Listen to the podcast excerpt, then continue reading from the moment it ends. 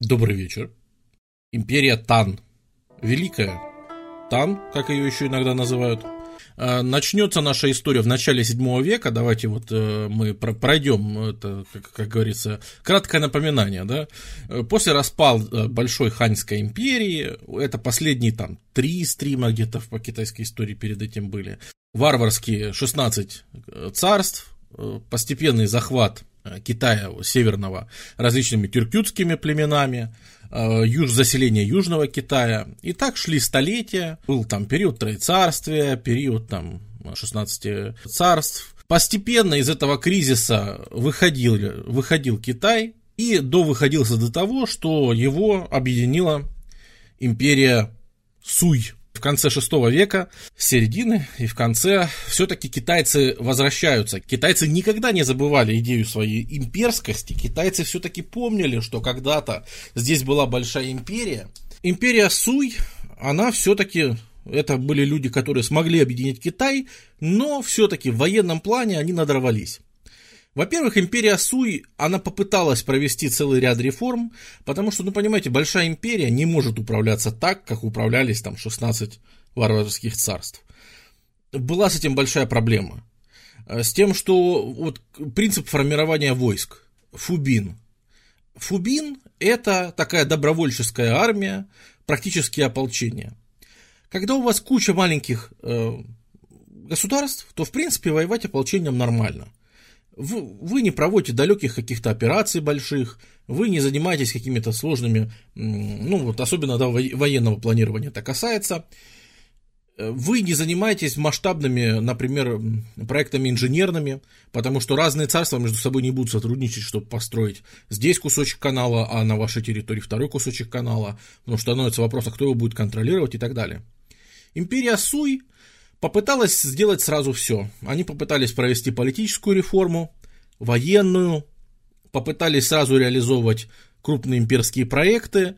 В итоге, да, ее смертью стали попытки расшириться на север, отвоевать все какие-то территории, которые когда-то были за несколько столетий до этого заселены э, северными племенами, протомонгольскими и тюркскими, тюркютскими племенами – и Корея. Корея. Самое главное, что первоначальный, так, ну, главный вклад внесло, это кампании по покорению Кореи, э, по покорению государства Кугурё, э, которые вот в начале 7 века, все эти кампании, они провалились.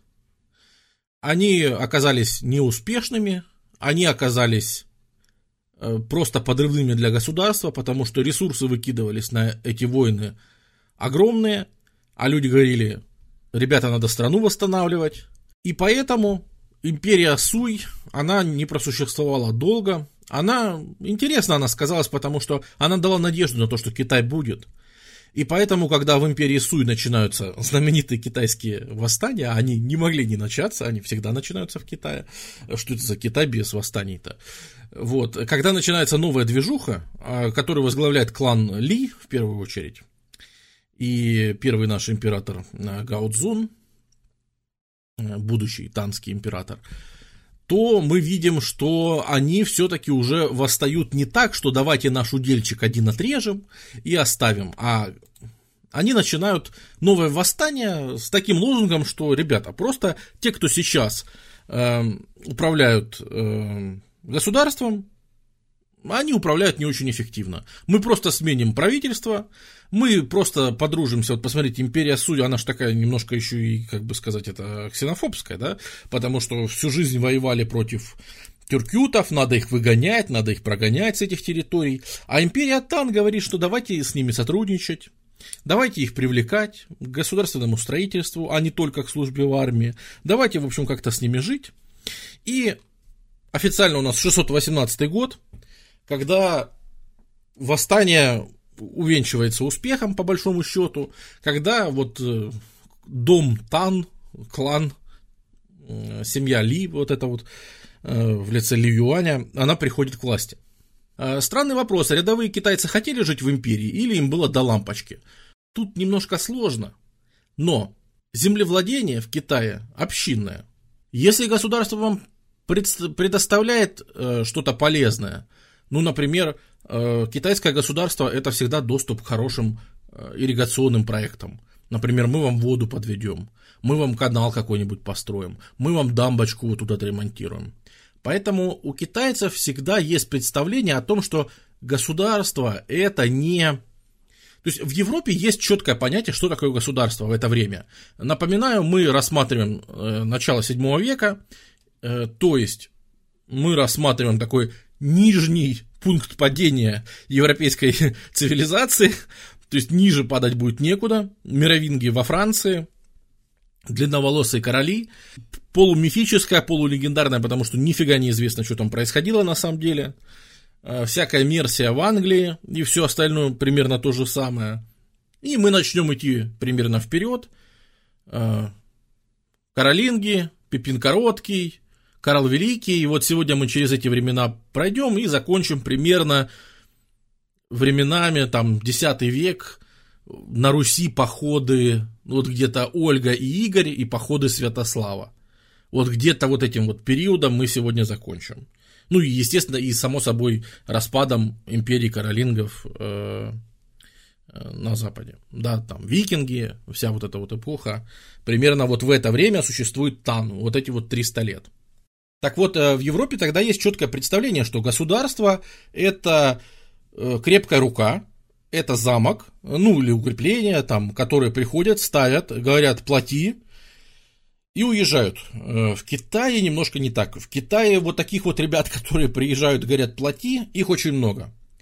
Потому что формально-то, давайте опять карту включим, формально-то, конечно, государство есть, но по факту, если вы особенно живете в Северном Китае, а большинство населения все еще живет в Северном Китае на тот момент, по факту вы очень часто все равно увидите такие вещи, как приезжает какое-нибудь тюркютское племя, говорит, у нас тут с вашим императором договор, они разрешили с вас взять налог. То есть, особенно вот когда слабые китайские императоры, они действительно часто были бессильны перед этой степью, и все равно им часто приходилось идти на уступки э, кочевым народам. Государство это все-таки для китайцев, именно более простых, это организация. Государство это инженерные проекты. Государство, когда строится дорога. Государство, когда копается канал государства, когда происходит перераспределение земли. Когда приезжает какой-нибудь государственный чиновник и начинает вас судить. А, потому что, ну, как, как, как суд проходит в обычной крестьянской общине? Это традиционный суд. Это Вася меня обидел, я Петю обидел, и это всякая кровная вражда, и все остальное. Глаз за глаз. Васильев, спасибо. И подобные вещи. Традиционное право, которое там, как оно там решается внутри, это вообще неизвестно. А когда приезжает человек обученный, когда приезжает человек от государства, который говорит, что вот там есть конфуцианские установления, у нас есть, значит, вот список законов, который обучался и легизму, и конфуцианству, и всему остальному, и говорит, что, оказывается, есть универсальные методы решения ваших споров, это авторитет. Э, вот. Поэтому Китай как-то он всегда сильнее был не в милитаристском плане, хотя и армии китайские будут цениться, и будут военные успехи, но, честно говоря, все-таки сила Китая больше в управлении, вот в точечном вот этом вот регулировании, по крайней мере, имперского Китая, э, чем в каких-то милитарных, милитаристских усилиях. Ну, это вот вы сейчас видите перед собой карту типичного китайского восстания. Таких восстаний всегда в Китае было много. В Китае есть вот эта особенность, связанная с населением. Э, то есть в начале Суй у нас где-то 40 э, миллионов человек населения. Э, Китай, даже потеряв огромное количество людей там во всякие эпохи раздора и раздрая, это все равно будет всегда довольно сильно, плотно населенный. То есть вот со времен Хань, как они вышли на хорошие показатели населения, так это и будет, в общем-то, высокие показатели населения и дальше. Поэтому, когда вот эти вот китайские крестьяне в их э, умопомрачительном количестве, когда они встают и им чего-то не нравится, э, это всегда беда. Это всегда большая беда, потому что просто количество зерга китайского, ну, это вот особенность региона. Тут с этим ничего не поделаешь. Империя Тан, она когда начинается, Она, в принципе, начинается тоже с таких э, шагов жестких. Ну, например, они наконец-то догадались преобразовать армию. То есть, наверное, почему у них получилось то, чего не получилось у Суй, это, опять же, всенародная армия. Все китайцы старше 20 лет и младше 60 должны служить в армии. Это призыв, обычная конскрипционная армия. Но поскольку средневековое государство не может все время содержать такие армии, то на самом деле это скорее похоже на наши военные сборы, чем на полноценную армию. То есть вы 4 месяца отдыхаете, месяц служите. Полгода отдыхаете, месяц служите. В зависимости от того, куда вас направили, если далеко, то вы служите там месяц через полгода. Если близко, вы там через, месяц через месяц служите. Примерно вот такие вот вещи. В принципе, для тех условий, которые ставила себе э, империя Тан, этого хватало. Опять же, тот же Ли Юань, его э, преемник э, Ли Шиминь, это император Тайцун. Вот его надо запомнить. Если я знаю, что китайские имена люди плохо запоминают, каких-то людей там, я хочу, чтобы с сегодняшнего стрима 3-4 человека было запомнено хотя бы. Вот первый человек, который надо будет запомнить, это Тайцзун. Это второй император Тан. Это сын человека, который сделал переворот. Вот э, особенно Тайцзун, который сформулирует новые цели о том, что, ребята, зачем мы премся? Зачем мы премся туда на север? Зачем нам идти в Корею? Зачем нам это надо? С Кагурё давайте мир, сила, там вот эти вот э, государства. А таких рекрутов, рекрутов использовали на общественных работах? Нет. Военная, э, тру, трудовая повинность в Китае, она шла отдельно. То есть у тебя есть военная повинность, ты должен месяц, например, за эти полгода ты месяц должен отслужить. Пойти и нести Э, там гарнизоном стоять чаще всего где-то. После этого ты возвращаешься домой, чуть-чуть работаешь, и у тебя приходит срок э, на твою трудовую повинность. Э, трудовая повинность это ты идешь, в основном трудовая повинность не выносилась за пределы своей провинции, и ты где-то рядом строишь, помогаешь рыть канал, укреплять дамбу, чистить, значит, вот наносы ила, которые есть, э, проходить, то есть была, например, должность просто объезжать и все время смотреть, не осыпается ли где-то берег канала, там, ну и вообще все ли в порядке, да. Вот ты можешь такими вещами заниматься, ну то есть по- по-разному. Ты несешь некую трудовую повинность, но эта трудовая повинность никогда не воспринималась как что-то очень тяжкое в Китае, потому что трудовую повинность вы делали, по сути, для себя же. То есть после твоей трудовой повинности лучше становилось жить в твоей деревне. Тебе же самому было лучше, у тебя лучшая ирригация, доступ к чистой воде, доступ там, к каким-то общественным полям, если вы их сделали, доступ, э, там, шелковицу высадили, э, значит, э, персики посадили. Это же эпоха, когда Китай начинает мандарины активно разводить. Э, значит, вот мандаринчики посадили, всякие, что это, это эпоха чая, конечно же, да, то есть вот э, чаек, э, вы там, но чай же надо разводить, то есть приезжает чиновник и дают указания, как вы должны высаживать. Чай, там еще что-то, и чай, он как раз в эту эпоху превращается в настоящую китайскую культуру, а не просто в то, что мы пьем. Пить-то они его же пили лет 200-300 активненько. Ну, с тех пор, как с югом познакомились, э, с южного Китая чай попал на весь остальной Китай. Э, но именно частью вот с чайными церемониями, вот эта вот сложная тема, это становится в эпоху Тан как раз.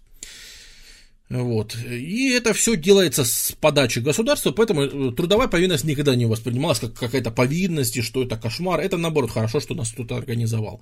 А вот военная повинность всегда воспринималась как какая-то Зачем? Зачем вы меня тащите воевать? Не хочу.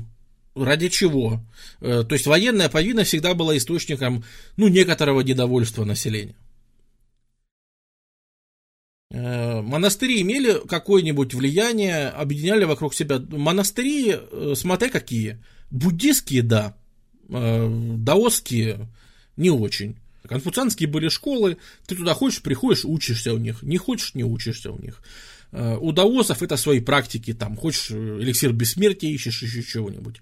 А вот буддисты, э, так как это не китайская религия, буддисты очень хорошо знали, как организовать дело. Буддисты могли вообще...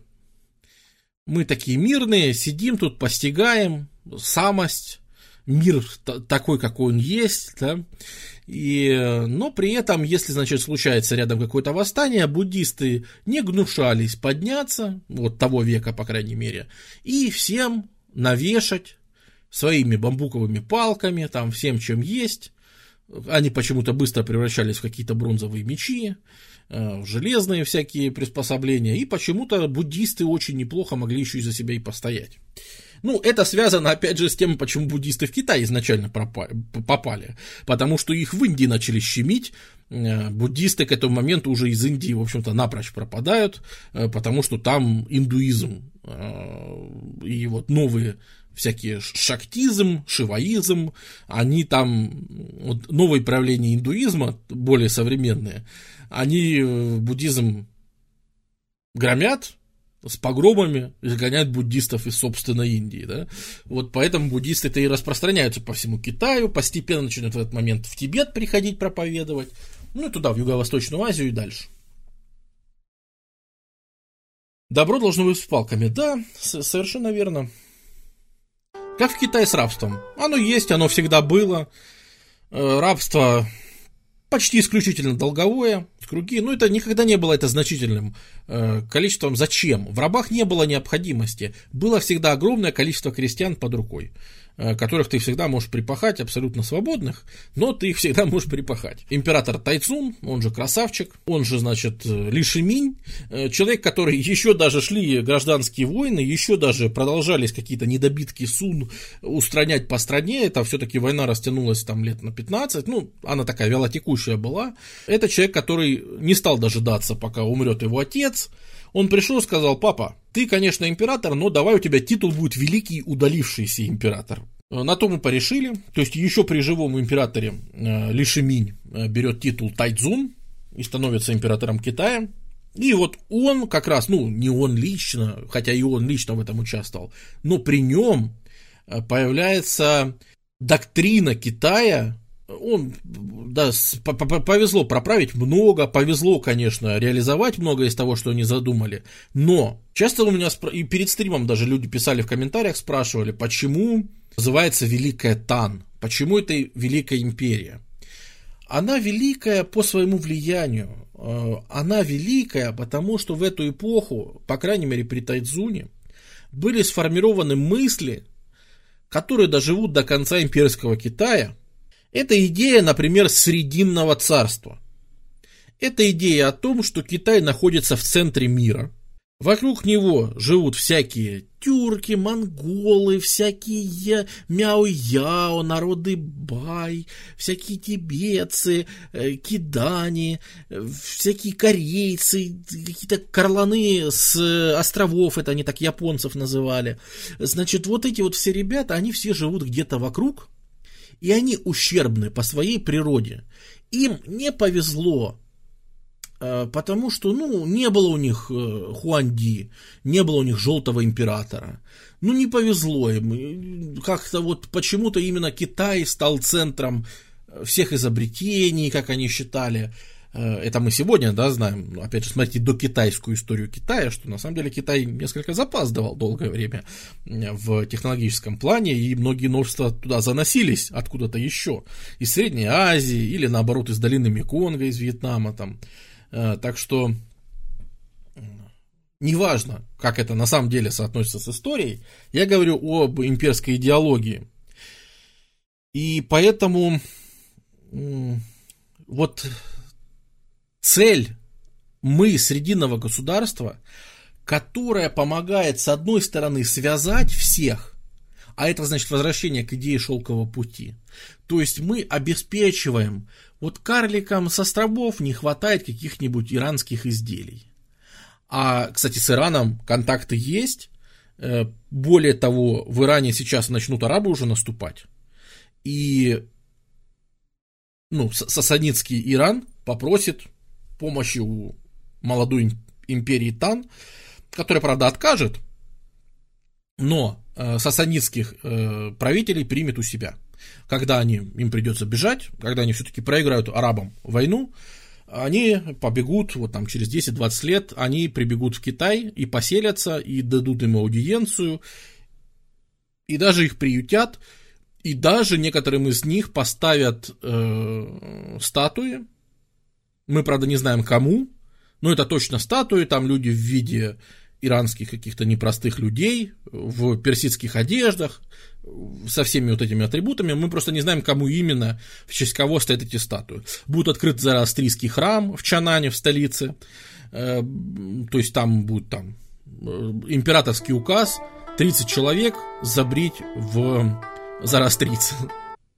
Какой сейчас год рассматривается? 620 630 э, нашей эры, естественно. И Поэтому, поэтому формируется вот эта вот имперская идеология в таком виде, в котором мы ее привыкли видеть, что Китай это центр.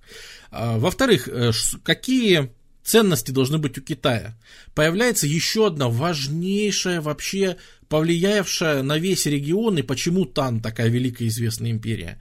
Потому что уже при Тайцзуне, то есть в самом начале существования Тан, была сформулирована что-то вроде доктрины просвещения варваров – это важнейшая штука, что одна из ролей Китая, раз мы такие великие, раз мы всем несем свет и просвещение, и все должны у Китая учиться, значит, у нас есть некая обязанность. Раньше Китай относился грязные варвары. Их можно только всяких тюрков и всех остальных только попинать сапожищем, или, если они сильнее, вот, блин, вы победили, окей, держите наших денег, женщин, города, все остальное у Тайдзуна есть своя идея, что надо инкорпорировать вот этих вот всяких северных жителей в китайскую систему управления.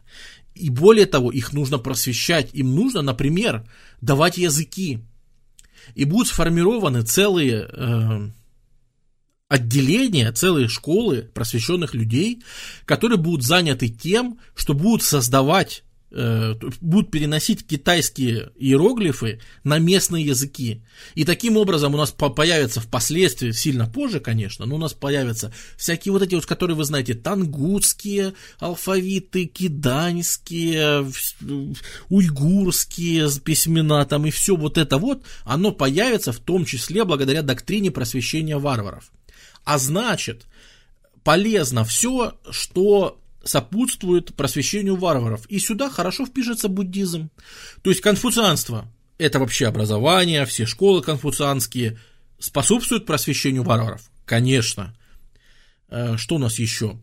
Э, даосизм способствует просвещению варваров? Честно говоря, не очень, но даосы умные. Даосы очень умные. Даосы как раз будут теми, именно даосские секты и даосские школы изобретут в Китае порох, изобретут в Китае механические часы первые и так далее. Потому что даосы это были что-то вроде китайских алхимиков. У, них была идея фикс, как только не поиск философского камня для трансмутации, да, а у китайских алхимиков, у китайских даосов была идея фикс создания эликсира бессмертия. И они искали какие-то там священные хребты Пенлай, в которых можно его достать, где-то какие-то травки еще. Ну вот в поиске этого эликсира бессмертия было множество экспериментов с химией, и как раз во время вот периода Тан даосы впервые зафиксируют, что есть, короче, такая смесь, вот, они порох изобретут, они его не научатся никак применять еще, это уже Сун, следующие начнут порох как-то использовать, но, тем не менее, то есть, какие-то вот находки в плане материалов и всего, это вот благодаря им в том числе.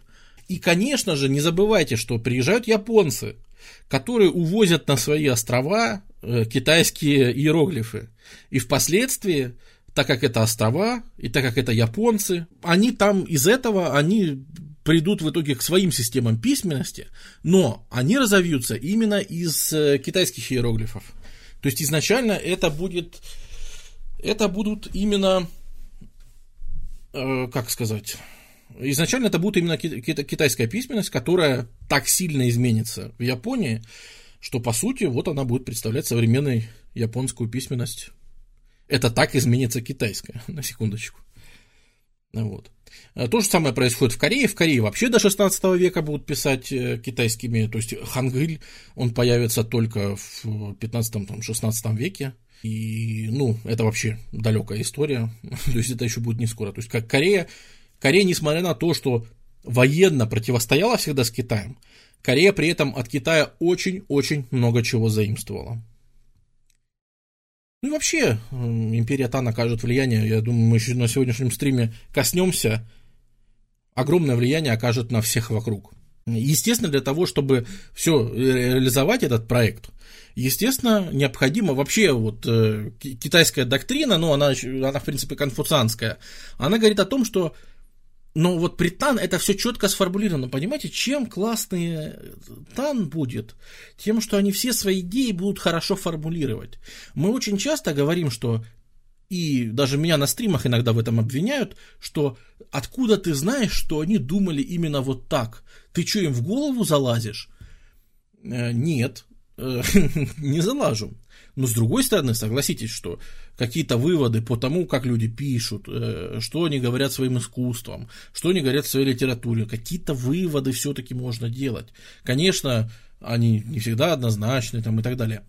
Вот чем хороши, например, Тан, тем, что они свои мысли, свои идеи прекрасно формулировали. Они их писали в явном виде. И тут залазить им в голову, проводить какие-то параллели не нужно. К счастью, от Тан остались такие литературные корпусы, которым позавидует кто угодно, особенно если брать историю того мира, то столько, сколько от Тан материалов не осталось вообще ни от кого. Поэтому все трактаты, вся эпиграфика, все, что есть от Тан в гигантском количестве, это все читается, все эти хроники. Во-первых, при Тан будет составлена история Китая. Наконец-то они составят впервые просто нормально свою историю. Когда житель доволен? Когда у него все хорошо с нун, сельским хозяйством, когда у него все хорошо с у, войной, то есть, когда он чувствует, что за ним стоит сила, что его охраняет крепкое государство, они должны ощущать, что за ними стоит сила, они должны знать, что их поля возделываются и все поддерживается в порядке, и они должны, увей, э, знать, что все управляется, что где-то есть всему учет, что где-то есть какая-то справедливость, что до кого-то можно достучаться, чтобы был справедливый суд, то есть управление. Вот три основы – сельское хозяйство, война, война и управление – это как бы три столпа, на которых должно строиться китайское государство. И, по крайней мере, попытки будут соответствовать э, такой доктрине. Так вот, э, для реализации всех этих проектов Китай создает различные вот управления. Э, Китай идет от управления. Создаются различные организации. Э, ну, например, создается школа сынов Отечества, в которой будут учиться 8 тысяч человек единомоментно. То есть 8 тысяч человек, которые готовятся именно для того, чтобы работать теоретически над законами, для того, чтобы вот, упорядочивать право, для того, чтобы писать историю, для того, чтобы писать какие-то нравоучительные, поучительные вещи, для того, чтобы писать какую-то философию. То есть, например, именно э, им будет отведена вот эта вот знаменитая комиссия, которая навсегда установит в Китае ценность трех э, идеологий. Это конфуцианство, то есть основа всего и самое полезное, уж я не помню, я тут выносил или нет, да, конфуцианство как основа всего, э, самое полезное, то есть все государство на этом строится, все отношения, уважение младшего к старшему, подчиненного к начальнику, а с другой стороны начальник, который исходит из соображений блага для подчиненных, и это оправдывает его более высокое существование, это оправдывает его ярко-оранжевые или синие штаны, это оправдывает его статус, это оправдывает его жен, и все, что он имеет, э, оно имеет смысл только если он действует из интересов э, низших, подчиненных. А если он не действует, то вот как бы э, из их интересов, то он вообще-то и права на это все не имеет. Морального. Даже физически он может долго там взятками еще как-то занимать, но морального права у него эту должность занимать нет. И если его там вилами кто-то сковырнет, честно говоря, никто плакать по нему не будет. Примерно вот такие представления в конфуцианстве. Далее, это, естественно, даосизм, э, который, конечно же, все-таки он такой эскапистский. Даосизм это все-таки э, посидеть, пофилософствовать, вот чего-то такое. Но даосизм полезный, так как он провоцирует эм, э, мысль. Вот, поэтому с ним мирятся. Э, при Тайдзуне не очень хорошо к, к даосизму относились, потому что это очень своевольные ребята. Это люди, которые такие себе на уме всегда. Будут э, хорошие поэты отсюда выходить. Э, вот какой-нибудь Либо, наверняка вы слышали, великий китайский поэт э, по прозвищу Пьяный Бессмертный. Это ведь я ссылка не только к тому, что он пил как э, ненормальный, и никто его перепить не мог во всей стране. Фройн, спасибо. Это отсылка в части бессмертного как раз к даосизму, да, потому что на дао, это так о даосах говорили, они же ищут эликсир бессмертия и всего остального. А, поэтому э, то, что Либо был пьяным бессмертным, это как раз и в том числе отсылка к тому, что он еще и даосизмом как бы увлекался. И вот какие-то многие выдающиеся люди, философы, поэтому даосизм приветствовался. А, только из-за своей практической пользы, типа советники многие были даосами, и их надо слушать. Но за ними нужен глаз да глаз, потому что у них бывают своеобразные идеи там о всеобщем уравнении и все остальное. Вот за этим надо следить. И третий столб, это, конечно же, буддизм, это китайский э, чань-буддизм, э, более известный вам как дзен-буддизм, это именно, хотя уже начинает проникать и тантрический буддизм тоже, и о нем мы поговорим, но все-таки, конечно, китайская версия это чань, это вот эта вот э, таковость, самость мира, мир такой, как есть, э, который вот, собственно, в этом изображении заключен. Буддизм включен, он считается достаточно вредным для государства, потому что монастыри они со своими законами, со своими правилами, а это же какая-то, ну, вы понимаете, это немножко угроза государству. У нас есть общие законы, а монастырь живет по своему укладу. А почему это? Что это вы такие особенные, что ли, что вы живете по своему укладу? Э, что это, все живут как люди, а вы что, не такие, как все? Ну, это хороший такой коллективистский подход китайский, да? Чего не такие, как все? Но буддизм э, в эту эпоху сверхпопулярен в народе. Сверхпопулярен, э, значит, и с этим ничего не поделаешь, то есть просто из-за того, что очень многие люди его исповедуют, он принят как все-таки, окей, он принят как один из столпов. И буддизм очень хорошо помогает э, в главном, в просвещении варваров, особенно западных варваров. Э, для Китая это народы великих степей и Средней Азии. Э, вот этих вот ребят, их с помощью буддизма очень неплохо получается инкорпорировать в китайскую систему управления. Получается очень многое им объяснить с помощью насаждения буддизма. Ну и кроме того, э, вот эти вот люди, которые... Да, вообще, представьте, что на дворе 7 век, там, 630-е годы. И китайское правительство уже, во-первых, формирует правительство. То есть э, мы помним, да, что экзамены, они снова становятся обязательными. То есть для того, чтобы занимать государственную должность, ты сдаешь экзамены. Ну, в основном по э, конфуцианскому пятикнижию ты сдаешь экзамены, чтобы показать, что ты понимаешь основы философские существования государства, ты понимаешь цель существования государства, ты понимаешь твое место в этой системе управления, вот, ты сдаешь эти экзамены. Но теперь это не просто частные чиновники, которые вот ты сдал экзамен и тебя государство назначает куда-то. Нет. Теперь из этих чиновников значит, формируются правительства. То есть при императоре создается орган, ну, который мы сейчас называем министерством, э, в котором работают министры. И этот орган, он не совещательный. Он именно принимает решения. Он не просто советует императору, он может сам принимать решения, вообще не утруждая императора. Потому что есть множество вещей, которые императору не нужны. Ну или, например, чем еще эти люди занимаются? Например, император говорит, желаю, чтобы в такой-то провинции был хороший урожай. Как это издать в виде закона? Да никак. И садится вот это министерство и начинает работать над тем, чтобы пожелания императора оформить в закон, закон в подзаконные акты, направить конкретные указания, вы строите дамбы, вы там расширяете, вы завозите удобрения, вы теперь начинаете это время, когда на севере как раз распространяется наконец-то пшеница, до этого проса обычно выращивали, теперь нормальная пшеница и нормальное пиво начинают пить.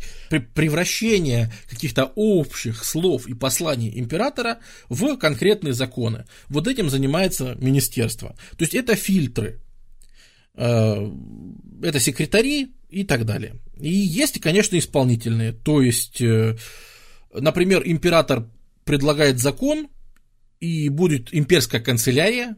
Это люди, их немножко, человек 10, которые имеют право возражать императору.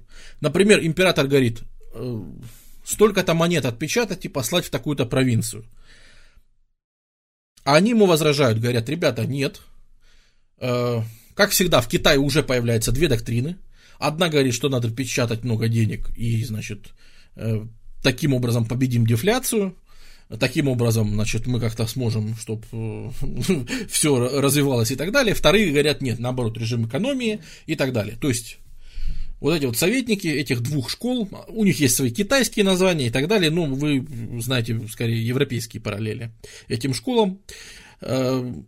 Которые говорят, что нет, и они имеют право вносить предложения и поправки в указы самого императора. Вот, поэтому Тан это такая тоже часто, наверное, не укладывается, по крайней мере, первая половина существования Тан в какие-то вот такие единоличные, очень жесткие решения, потому что, несмотря на полноту власти, например, Тайдзун же мог всегда психануть и сказать, кто вы вообще такие, я император, и я, я сказал, значит, так и сделаем. Но, на удивление, Редко так делают императоры в эпоху Тан. То есть, скажем так, это добровольно император согласен слушать, согласен принимать поправки, согласен словами убеждать и с кем-то спорить, а не ломать всех через колено всю систему. Есть очень большая проблема с э, некитайскими народностями, которых всячески приходится все равно задабривать, э, которых приходится, ну вот, например, тюркютов из степи, их приглашают в Чанань, в столицу, и там расселяют. И им дают китайские титулы, звания, их семьям жалуют там, поместье и все остальное, а их самих делают чиновниками э, Танской империи, то есть у них появляются танские титулы, как, как будто бы... То есть на самом деле это какой-то там вообще дикий варвар, который ездил, скакал по, по степи под вечным небом, э, охотился, с, сока, соколиную охоту вел, значит, и грабил периодически людей, да. Да, но, тем не менее, формально он должность какого-то там китайского чиновника. То есть был способ вот в этих всяких национальных меньшинства китайские, их назначать тоже в чиновники, в обход экзаменов и так далее. Но китайцы, ханьцы, они все должны были проходить через систему экзаменов, они все должны были через это проходить. Исключения были только для приезжих, скажем так. Да, вводится, естественно, происходят, конечно, экономические преобразования. И вот эти вот монеты танские, они разойдутся, э, мы их находим сегодня, мы их находим в Персии, мы их находим на острове Ява, представляете, Индонезия, да? Э, мы их находим, естественно, в Японии, в Корее, и, короче, на, в Приморском крае мы их находим, э, потому что там же будет Бухай, э, корейское государство, и они там будут использовать. Вот. То есть Э, вот эта вот танская монета, она очень узнаваемая, она вообще разойдется, ну, как минимум по всей Азии, и будет такой вот основой средневековой азиатской монетарной системы, это будет узнаваемо, ее будут использовать все, тибетцы, там, уйгурский каганат, степняки всякие, э, а у арабов будет она признаваться и ходить тоже, ну, у арабов-то будут свои, конечно, дирхемы, дирхамы эти, естественно, но параллельно будут и китайские монеты ходить довольно активно, и в Индии они будут, конечно же, и так так далее. То есть это вообще очень узнаваемая на самом деле штука, которая по всей Азии есть. Э, в Тан появляются панцири, появляются вот такие вот э, всякие, всякая броня, которую, наверное, вы по стилю узнаете, кто ее будет заимствовать. Япония, молодое японское государство, э, которое, ну, в общем-то, Япония в это время передирает вообще вся, вся, вся эпоха Нара в Японии, то есть первое их государство сильное, ну, до этого же они были Ямато, а теперь они начинают называться Нихон, как раз в это время. Э, и они все передирают с танского Китая, потому что не стыдно. Потому что танский Китай производит сильное впечатление на всех. А что по морским традициям? Э, наконец-то в эту эпоху начинается история китайского флота нормального, не речного, а наконец-то морского торгового флота. Они начинают более-менее плавать и, опять же, Э, по крайней мере, с Индонезией э, и с Индией они держат э, связь торговую. Wonderful, спасибо. Э, потому что шелковый путь это прекрасно. И это, конечно, производство шелка, производство хлопка начинается. Но ведь Южный путь это еще путь специй и все-таки нужен доступ в Индонезию, на Малукские острова и так далее. Туда тоже нужен доступ. И китайцы туда доступ получают. Первые там 10-20 лет вот такие вот жесткие изменения, они в принципе оправдываются, потому что наконец-то Китай после этого Потому что, наконец-то, Китай перестал пытаться делать все подряд, все одновременно. Наконец-то Китай прекратил войны на какой-то момент, скорее более-менее подружился. Хотя, конечно, подружился, вы понимаете. Э, Китай формально объявил мир с Кореей, э, по факту, и документы китайские это подтверждают, они поддерживали всех, значит, этих противников корейцев. Варваров они напрямую натравливали на Корею, они э, проплачивали э, корейским э, партиям, которые были, проводили в Корее переворот, для того, чтобы они ходили и говорили, у нас слабый правитель, он, короче, это самое, вот китайцы, вот Тан, вот это типа свет и так далее, им прям жалования выплачивали. Когда появляется 10, особенно 20 лет стабильного поступательного развития, вот тут Китай разгоняется на полную мощь. И вот тут он начинает в военном плане выходить, расширяться, потому что вторая половина царствования Тайдзуна это колоссальное территориальное расширение. Э, влиял ли Китай этого времени на, на государственность Южной Азии? Да, там вот есть в Юго-Восточной Азии всякие народы, которые сейчас, они входят, ну, понимаешь, вот сложно сказать, мы часто воспринимаем Китай как территория современного Китая. Вот, э, например, э, в той же Сычуане есть государство, было государство Нанзяо. Оно не китайское, там народ Ба, э, Баи. Они даже сейчас живут в Китае, сейчас там около двух миллионов. Но тогда это совершенно не китайское государство, на которое сильно влияет Китай. Сегодня их территория входит в, Кит... в КНР. Зачем далеко ходить? Тибет! ну ладно, у нас спрашивали больше про Южную Азию. Ну вот как раз Тибет-то ведет страшные войны с Китаем, э, с, Танским, с Танской империей вообще всю свою историю. И Тибет как раз-то и будет побеждать-то, в общем-то, это время существования так называемой Тибетской империи. Ты говорил, что Тан от завоевания всего вокруг отказались. На время, американец, на время. Это же как бы палка о двух концах, понимаешь? Э, в танское время неплохо так растет импи- э, население. Во-первых, зажили нормально. Во-вторых, экономически все. В-третьих, это целенаправленная политика государства. Опять же, Тайдзун издал государственный указ. А это что такое? При вот этой вот системе это не просто слова на ветер. Это значит, будут ездить чиновники и проверять. О том, что во всем Китае все вот это вот 40-миллионное население – все мужчины старше 20 лет и все женщины старше 15 лет должны друг на друге обжениться. По всей стране. То есть государственная политика не просто, а именно императорским указом, понимаешь, довести до самой последней провинции. 15 лет пошла в жены, 20 лет, почему еще сам ходишь, сой бой? А ну-ка давай, вот. Э, то есть это все даже в таком добровольно-принудительном порядке. А, и все, конечно, на возделку земель и всего э, появляется э, вот это вот, точнее, это возрождается, еще древняя джоуская традиция, которую давно уже никто не практиковал, но она возрождается. Это прокладка первой борозды. Это выходит, вот я представляю вот эту даже картину, как Тайдзун, кряхтя, выходит, берет в руки, значит, саху, и первую бороздочку сам возле храма неба и земли э, прокладывает э, на своей там грядочке. Опять же, особенность китайских городов, что там грядочки даже в городах существовали.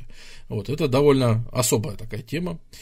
Э, вот. Но прокладка первой борозды от императора и первого этого червя с шелковицей накормить, первый листик ему скормить и развернуть первую куколку, это императрица. Она тоже вот э, считала, что женское дело это вот э, они занимаются шитьем, да, вот этим, ну, шелковым вообще производством. И поэтому вот это вот разворачивание этих куколок, ну их там разваривают, да, потом же разворачивают, это вот тоже императрица как бы символически первое дело. То есть они сами участвуют в своих указах, и сами это все как бы и внешне показывается. Да нет, ну это, э, да, вот пишут, что как в Египте, да это много где. Ну то есть это символизм в том, что правитель сам что-то делает, это, ну я не знаю, обратитесь вот вплоть до 20 века. Это картинка 7 века? Нет, это более поздняя. Китайцы, как, как китайцы рисовали в 7 веке, я сегодня покажу. Это, конечно, не для слабонервных, это хорроры можно снимать, но тем не менее. Э, так вот, э, вот такой вот подокрепший немножко э, Китай, он начинает в конце уже 600, ну, 628 и 630 это борьба с восточными тюрками. Их получается выдавить, получается выдавить и западных тюрков, и походы, то есть цель какая стоит? Обезопасить, взять под свой контроль шелковый путь. И в принципе это является главной э, целью, которая затянется вплоть до 650-х годов, э, и особенно это вот проявится там 640-е, 650-е, это войны на западном направлении в попытках чем контролировать все больше и больше отрезки шелкового пути. Все наше, мы с помощью шелковых путей будем э, всех, ну, ко всем обращаться, э, будем всех. И при этом интересно, да, что побежденные народы, они же все-таки включаются в эту систему. То есть вам всегда предлагают такую штуку, как э, вступить в китайскую империю. Э, то есть э, переселиться там со своими, значит, племенами в Китайскую империю. Э, эти племена расселяются очень часто по краям империи, эм, переходят к системе губернаторов, то есть Китай степь контролирует не так хорошо, как долины рек. Степь контролировать трудно. И поэтому при Тайцзуне в конце уже его правления возникает такая вещь, которая, конечно, потом сделает очень много проблем для Китая. Это создание дзедуши, это такие губернаторства. То есть от души это губернатор, то есть э, генерал-губернатор, как мы бы сейчас сказали. То есть это военный управитель какой-то пограничной области.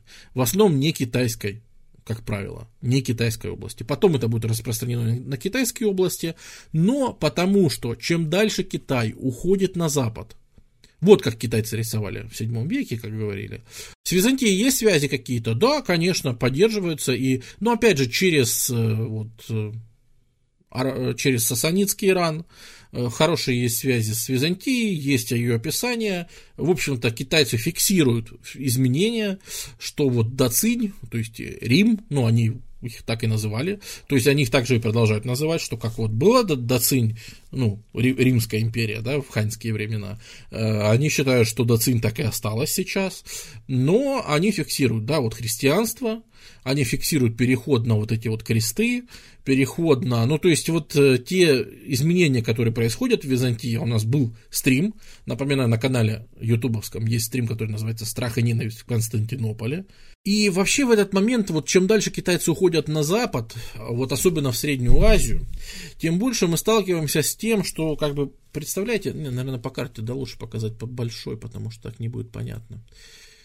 Идут года, идут года. Вот. Чем дальше Китай уходит на запад, тем от, выбивая отсюда тюрков, какой происходит процесс, понимаете? Тюркютские племена, которые здесь жили столетиями, они все больше и больше выдавливаются на запад. Все-таки далеко не все хотят жить с Китаем, часто от них терпят поражение, а поэтому различные кыргызы, различные уйгуры, как часть западного тюркского каганата, они вынуждены отступать еще западней, еще западней, еще западней. И поэтому очень интересно, что с этим связаны, э, будут связаны новые вторжения, которые будут происходить вот в Византию потом. Э, но, знаете, какое у этого еще есть последствие? Когда из северных степей уходят тюрки – свято место пусто не бывает. Еще из более северных там с Алтая и так далее, спускаются, знаете кто? Монгольские племена. Различные кидани, различные вот эти вот ребята, они начинают постепенно осваиваться в северных степях. И во времена, конечно, 7 века никто еще и не думает, что тут это чем-то грозит. Наоборот, хорошо. Грозных тюркютов мы прогнали на запад. А то, что сейчас тут осваиваются монголы, так вот, те же кидане, они будут союзниками Китая. Собственно, в русском языке слово «Китай» происходит от названия монгольского племени Кидани, Китани, э, Северного Китая, вот, потому что, ну, вот с ними сталкивались там на севере, они будут вассалами Китая и будут как бы частью Китая, но это монгольское племя. При продвижении на запад Китай достигает больших успехов. Э, Китай э, доходит вот э, там, штурмы Кучи, штурмы каких-то больших важных там Хатана, больших городов, в которых, в которые приходит, э, то есть, ну, они прям выходят в Среднюю Азию, и там делаются китайские поселения, которые скорее это не полноценные города, нельзя сказать, что китайцы заселяют Среднюю Азию. Это, ну, это типа гарнизоны, там, 300 человек, 400 человек. Э, которые ставятся в городах для того, чтобы контролировать местную торговлю, для того, чтобы что-то сообщать, и при этом они сталкиваются постепенно, Китай начинает втягиваться вот в это вот противостояние большое наступающего халифата, тогда это еще амияды, которые постепенно продвигаются, которые впереди себя создают какие-то коалиции, за, против, и Китай постепенно начинает узнавать, вообще знакомиться с вот этой темой, с арабами, с халифатом, с исламом, и это проявится сильно в следующем веке, очень сильно, но какие-то участие в местной политике у Китая начинается уже сейчас. Опять же, сидеть в Чанане, в столице, и заниматься проблемами кучи, это как-то очень не по-императорски. Поэтому, поэтому и создаются вот эти вот души, э, которые управляют военные губернаторы, у которых огромная власть. То есть, представляете, выходец какой-нибудь по происхождению, вообще какой-нибудь перс, но он поступает на службу к Тан, получает все преимущества, все привилегии, ему там передают желтый зонтик от императора, ему, значит, все присылают, что типа молодец, молодец, а дальше ты сам. До сюда почти не доезжают китайские чиновники. Э, то есть практически он предоставлен сам себе. Э, только какие-то китайские, возможно, подкрепления, китайские армии, э, китайские подарки, и от имени Китая он здесь осуществляет власть. Но по факту это конкретно власть этого генерал-губернатора, и, честно говоря, на месте ему вообще никто не указ. В этом таится большая опасность, которая бабахнет когда-то в Китае.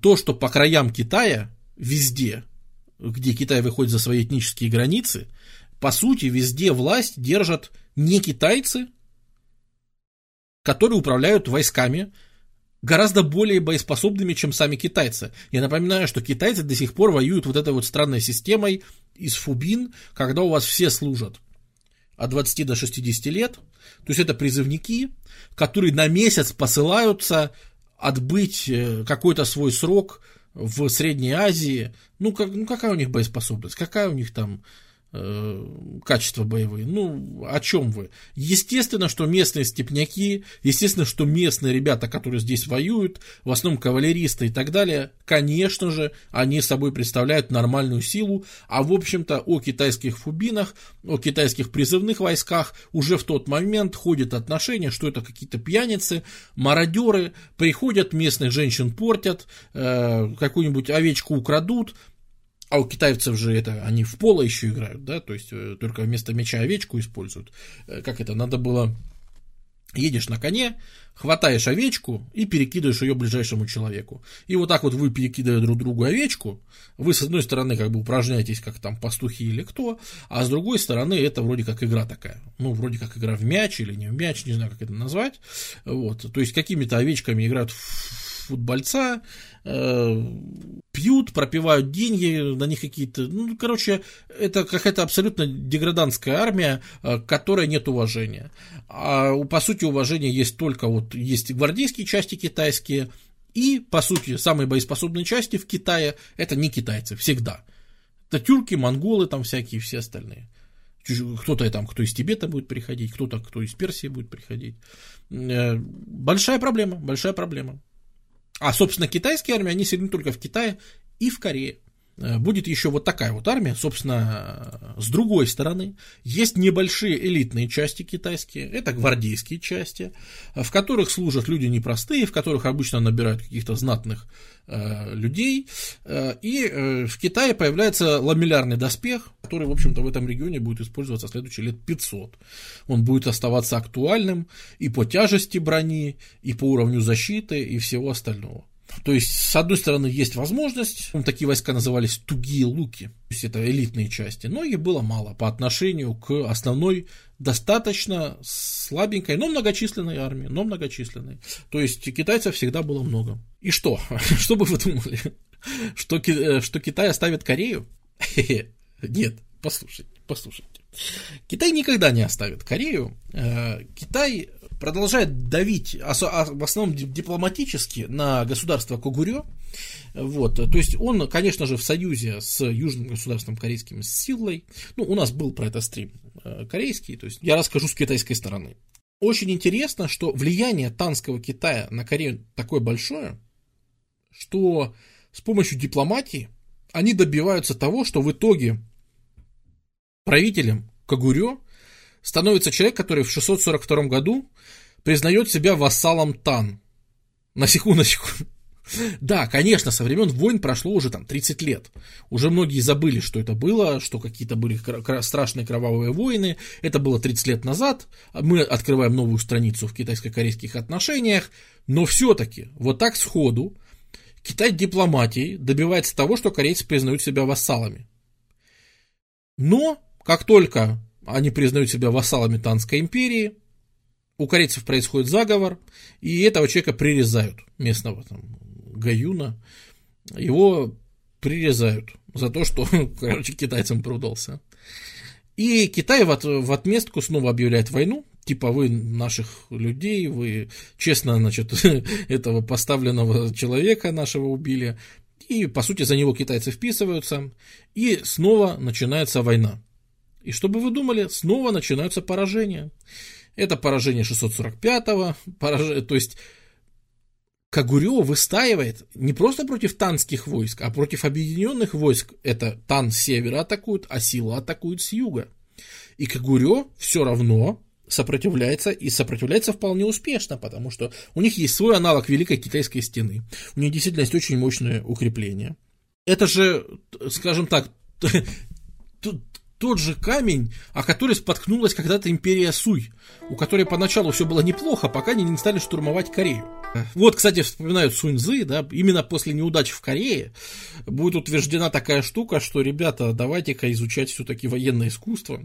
С одной стороны, начинаются поражения в Корее, а с другой стороны, при дворе начинает набирать популярность очень необычная личность обычная наложница из семьи Соливаров У Цзетянь. Была такая У, э, которая, не сказать, что она даже сильно знатная.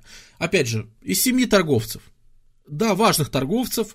Э, они торговали солью, а я напоминаю, что Тан э, устанавливает монополии государственные на добычу и торговлю солью, железом, медью, ну, шелком, понятное дело.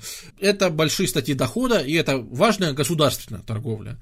То есть они связаны с торговлей именно государственной, и вот от солевых она попадает в, э, ну, в гарем э, императора Тайдзуна, э, и при нем, с одной стороны, она сразу показывает, что она очень умная, с другой стороны, она сразу начинает устанавливать контакты даже не с, со своим, как бы, господином Тайдзуном, а с его сыном. И ходили слухи, опять же, слухи ничего не подтверждены, но слухи ходили все время, что на самом деле она как бы с сыном императора, то есть с принцем, э, малолетним, она, ну, не малолетним, нормально, нормально летним, но просто что с принцем, не императором, она уже тогда устанавливает некий контакт. Почему такие слухи ходят уже тогда? Да потому что как только помрет император, императором следующим станет его сын, он вот это вот Удзетянь возьмет в свои жены, не в наложницы, а в жены. По конфуцианским меркам, если женщина была наложницей и отца, и сына, это инцест. Это очень серьезное преступление по конфуцианским. Но как-то вот эта штука проходит. Вот как-то она проходит, вот как-то ее съели. Да, ее, конечно, не любят сразу из-за этого, и, конечно, это удар по репутации, и, естественно, э, если бы она ничего не предпринимала, у нее бы, конечно, это все, э, может быть, и не получилось. Но она же, оказывается, еще и талантливым человеком. Но, опять же, давайте э, ожидание реальность, да, то есть у нее есть там прижизненные всякие изображения. Ну, это уже, конечно, явно уже попозже, когда она станет гораздо более влиятельной. Э, вот, я-то из сериала про Удзетянь показывал изображение которая очень быстро всех берет в оборот. То есть э, ей, конечно, очень повезло, что при действующем императоре она, э, напоминаю, Тайдзун умер в 649 э, и вот при следующем императоре она уже начинает играть большую роль. Э, она получает титул Хуань Хоу, то есть это именно жена императора, все серьезно. Это не просто какая-то наложница. Она начинает присутствовать при аудиенциях с императором. Она как-то быстро начинает устранять тех ну, своих конкурентов и конкуренток, потому что, опять же, обычно императоры имеют выбор из многих наложниц. И как-то при Удзетянь почему-то кроме нее особо как-то наложницу императора не становится. Да не то, чтобы ему кто-то нужен. Опять же, по описаниям, у нее было настолько большое влияние на императора, что э, он ей он мог после разговора с ней пойти и вынести какое-то решение, типа сместить министра и так далее.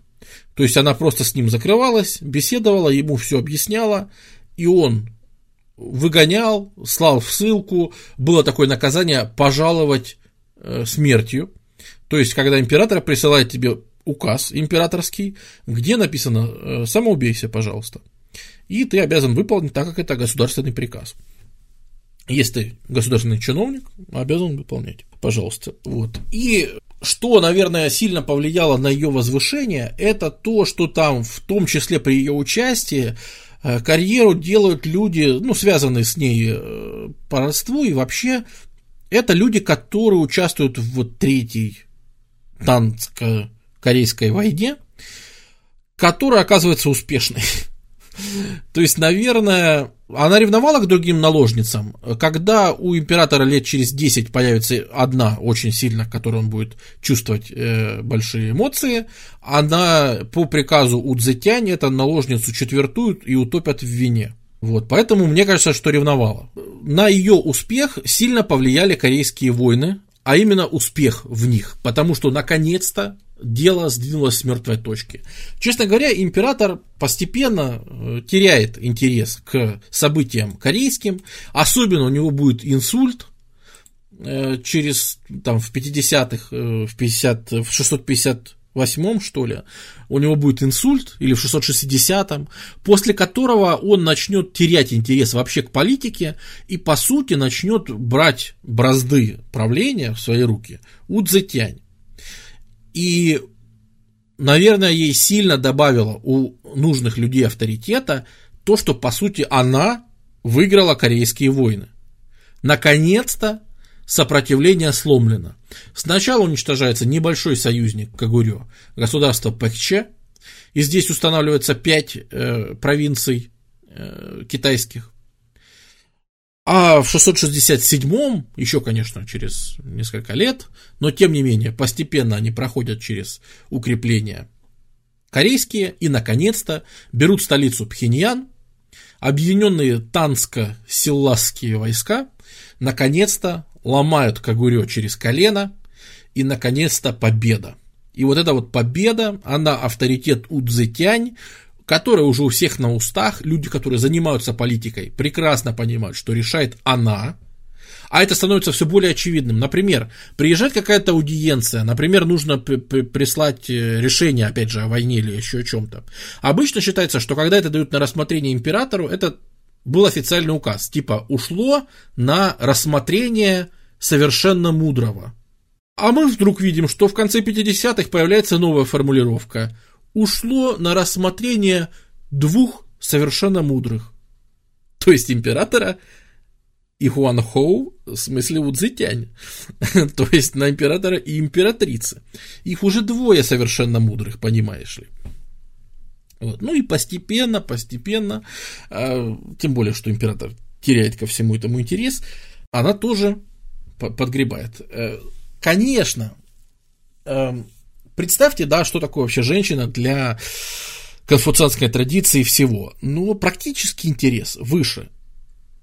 Если у нее получается эффективно действовать там, где не получалось у других, ну, значит что? Значит, наверное, так и надо. Плюс сама Удзетянь, конечно, не была конфуцианской. Ну, странно было бы, да, если бы она сама искренне исповедовала, что э, женщина это не человек, там, а не ходячий инкубатор и все в таком духе. Естественно, сама Удзетянь, она даоска, э, более того, она там свое дописание своего имени, э, значит, вот этот вот совет ученых, которые занимались классификацией, э, кодификацией э, китайского языка и делали, значит, все делали, чтобы оформить китайский язык, то есть они вводили какие-то строгие правила написания иероглифов и все. При ней вот этот вот совет почему-то меняет написание базовых слов китайского языка, меняет иероглифы для слов луна и солнце, таким образом, что если ты пишешь иероглифами удзатянь, то ты пишешь луна, солнце, висеть в воздухе. Переводя на китайский язык, это символизм инь и янь, баланс солнца и луны. То есть, что удзитянь собой воплощает принцип вот этого баланса, принцип равновесия, инь и янь, как бы гармония и все остальное, вы понимаете. Так что, то есть это все, конечно, подводится. Плюс она э, очень хорошие связи имеет с буддистами. И даже больше она полагается на буддизм, хотя сама она, судя по всему, даоска, но больше она по- полагается на буддизм, потому что у буддистов есть вот эта храм, храмовая организация. Сеть храмов, сеть э, сутр, которые они выпускают. Например, находят сутру очень важную, говорят, мы, вы знаете, нашли секретную сутру, вообще-то, которую никто раньше не видел. Мы, говорят, нашли, а ведется огромная работа э, по переводу вообще индийских э, текстов и вообще всяких разных текстов на китайский язык. Будут и христианские тексты переводиться, э, будут, ну, переводиться мало, будут писаться тексты, ну, мы сейчас об этом поговорим когда коснемся уже когда правления ее. Значит, э, но во время переводов текста находят до этого неизвестную сутру. Сразу оговорюсь, современные буддологи считают единогласно, что это подделка. Э, значит, сутра называется «Сутра о великом облаке», в которой рассказывается история о том, что когда-то в мир придет чистая и светозарная небесная женщина – Цингуан Тянью. Это будет дочь Чакравартина, то есть того, кто вращает чакру, ну, то есть, по сути, дочь Господа когда-то придет. Чистая и светозарная небесная женщина. Вот она должна когда-нибудь прийти в истории. И которая после своей смерти, которая унаследует вот власть над миром сначала, приведет этот мир к просветлению, а потом, когда умрет, то реинкарнируется в Будду Амитабху чистой земли. То есть, по сути, она эта женщина, неизвестная пока что никому, но в сутрах говорится, что вот эта вот чистая женщина будет реинкарнирована в Будду. Опять же, для буддистов вот этой разницы, что там э, человек, женщина, ну, мужчина, женщина, этой разницы нет, это все человек, поэтому какой-то, ну, то есть, э, если ты можешь реинкарнироваться в животное, да, и переходить друг в друга, то никакой как раз проблемы, вот как может показаться, а что, типа, Будда может быть женщиной, никакой, для буддистов никакой проблемы в этом нет. Вот, вот вам прижизненное изображение Удзетянь в Чанане в храме. Это ее прижизненное изображение. Что вам никого не напоминает, не? Почва готовится, почва готовится и довольно долго. Э, почта, почта, какая почта? Почва э, готовится и будет, э, опять же, вот при ней, то есть в 683 году Гаудзун умирает, и приходит как бы Жуйцзун, маленький император, при котором она становится регентом полноценным. И вот тут она уже может выкатить все свои способности, как бы, то есть она официально регент, она уже не должна делиться ни с кем властью, она не должна, то есть понятно, что мелкого вообще он там под домашний арест попадает, потом его вообще со сошлют, и понятно, что его никто не видеть, не, не слышать не будет. Это само собой. Но так как она теперь не должна ни с кем считаться, она может принимать уже свои собственные политические решения, она создает, э, например, совет 20 комиссаров. Ну, они сейчас в историографии называются комиссары. Но что-то это какие-то ассоциации с современным Китаем с КНР, да, то есть э, при ТАН они назывались э, министры-тираны. А смысл их как раз в том, что это министр, который из области выезжает на места, где, собственно, имеет полную власть, то есть это способ обойти всю бюрократию китайскую.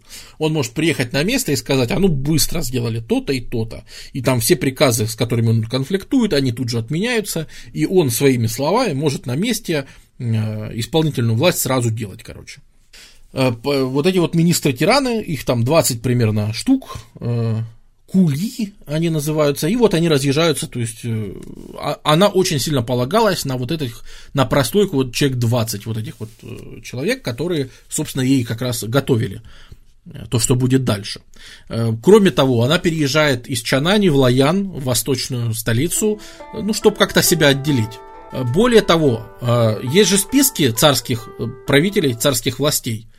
И почему-то, то есть это даже нигде не объявляется. Просто мы в какой-то момент видим, что в архивах, э, в списке царских имен есть вот этот вот клан, ну, есть ранги, э, то есть зна, ранги знатности. И первый ранг знатности, самый главный, в него входит только семья Ли. Ну, то есть, которые основали династию Тан, которые правят Китаем, правильно? Там только Ли. А теперь в нее почему-то входит еще и семья У. Чуть-чуть подредактировали архивы. Э, входит династия Ли и династия У. Почему? По качану. Потому что. вот. То есть она входит в высший ранг, то есть ранг знатности равный императорам.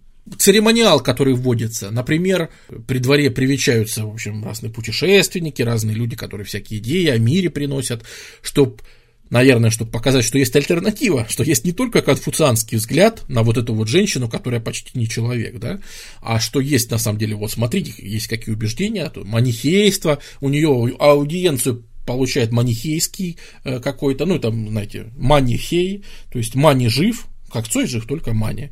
Это, значит, такое э, ближневосточное тоже персидско-индийское, в общем, тоже такое течение, сагдианское, или как его правильно назвать, которое тоже будет распространено и в Риме, и в Византии, и в Персии, и в Средней Азии немножко, и в Тибете, кстати, довольно сильно. Э, вот у нее получают аудиенцию. Короче, везде, во всех религиях, где женщина это тоже человек, они получают какое-то свое распространение. Потому что, например, мы видим, как появляются храмы э, зороастрийские, манихейские, Э, насчет христиан непонятно, христиане точно появятся лет через 50, э, при ней не совсем понятно, появляются они, они или нет, но тем не менее. Э, появляется ритуал, например, если должна что-то при дворе говорить Удзетянь, то люди бьют в такой ставится огромный барабан, к сожалению, до нас он не дожил, только описание, назывался он барабан высочайшего внимания. Это значит, что госпожа У сейчас будет говорить. В 689 году она приносит жертвы небу и земле, обряд, который стеснялись проводить даже многие императоры, вот танские императоры, например, стеснялись проводить такой обряд. Они считали себя недостаточно крутыми для этого. Это древний, еще джоуский обряд. Ну и что вам сказать?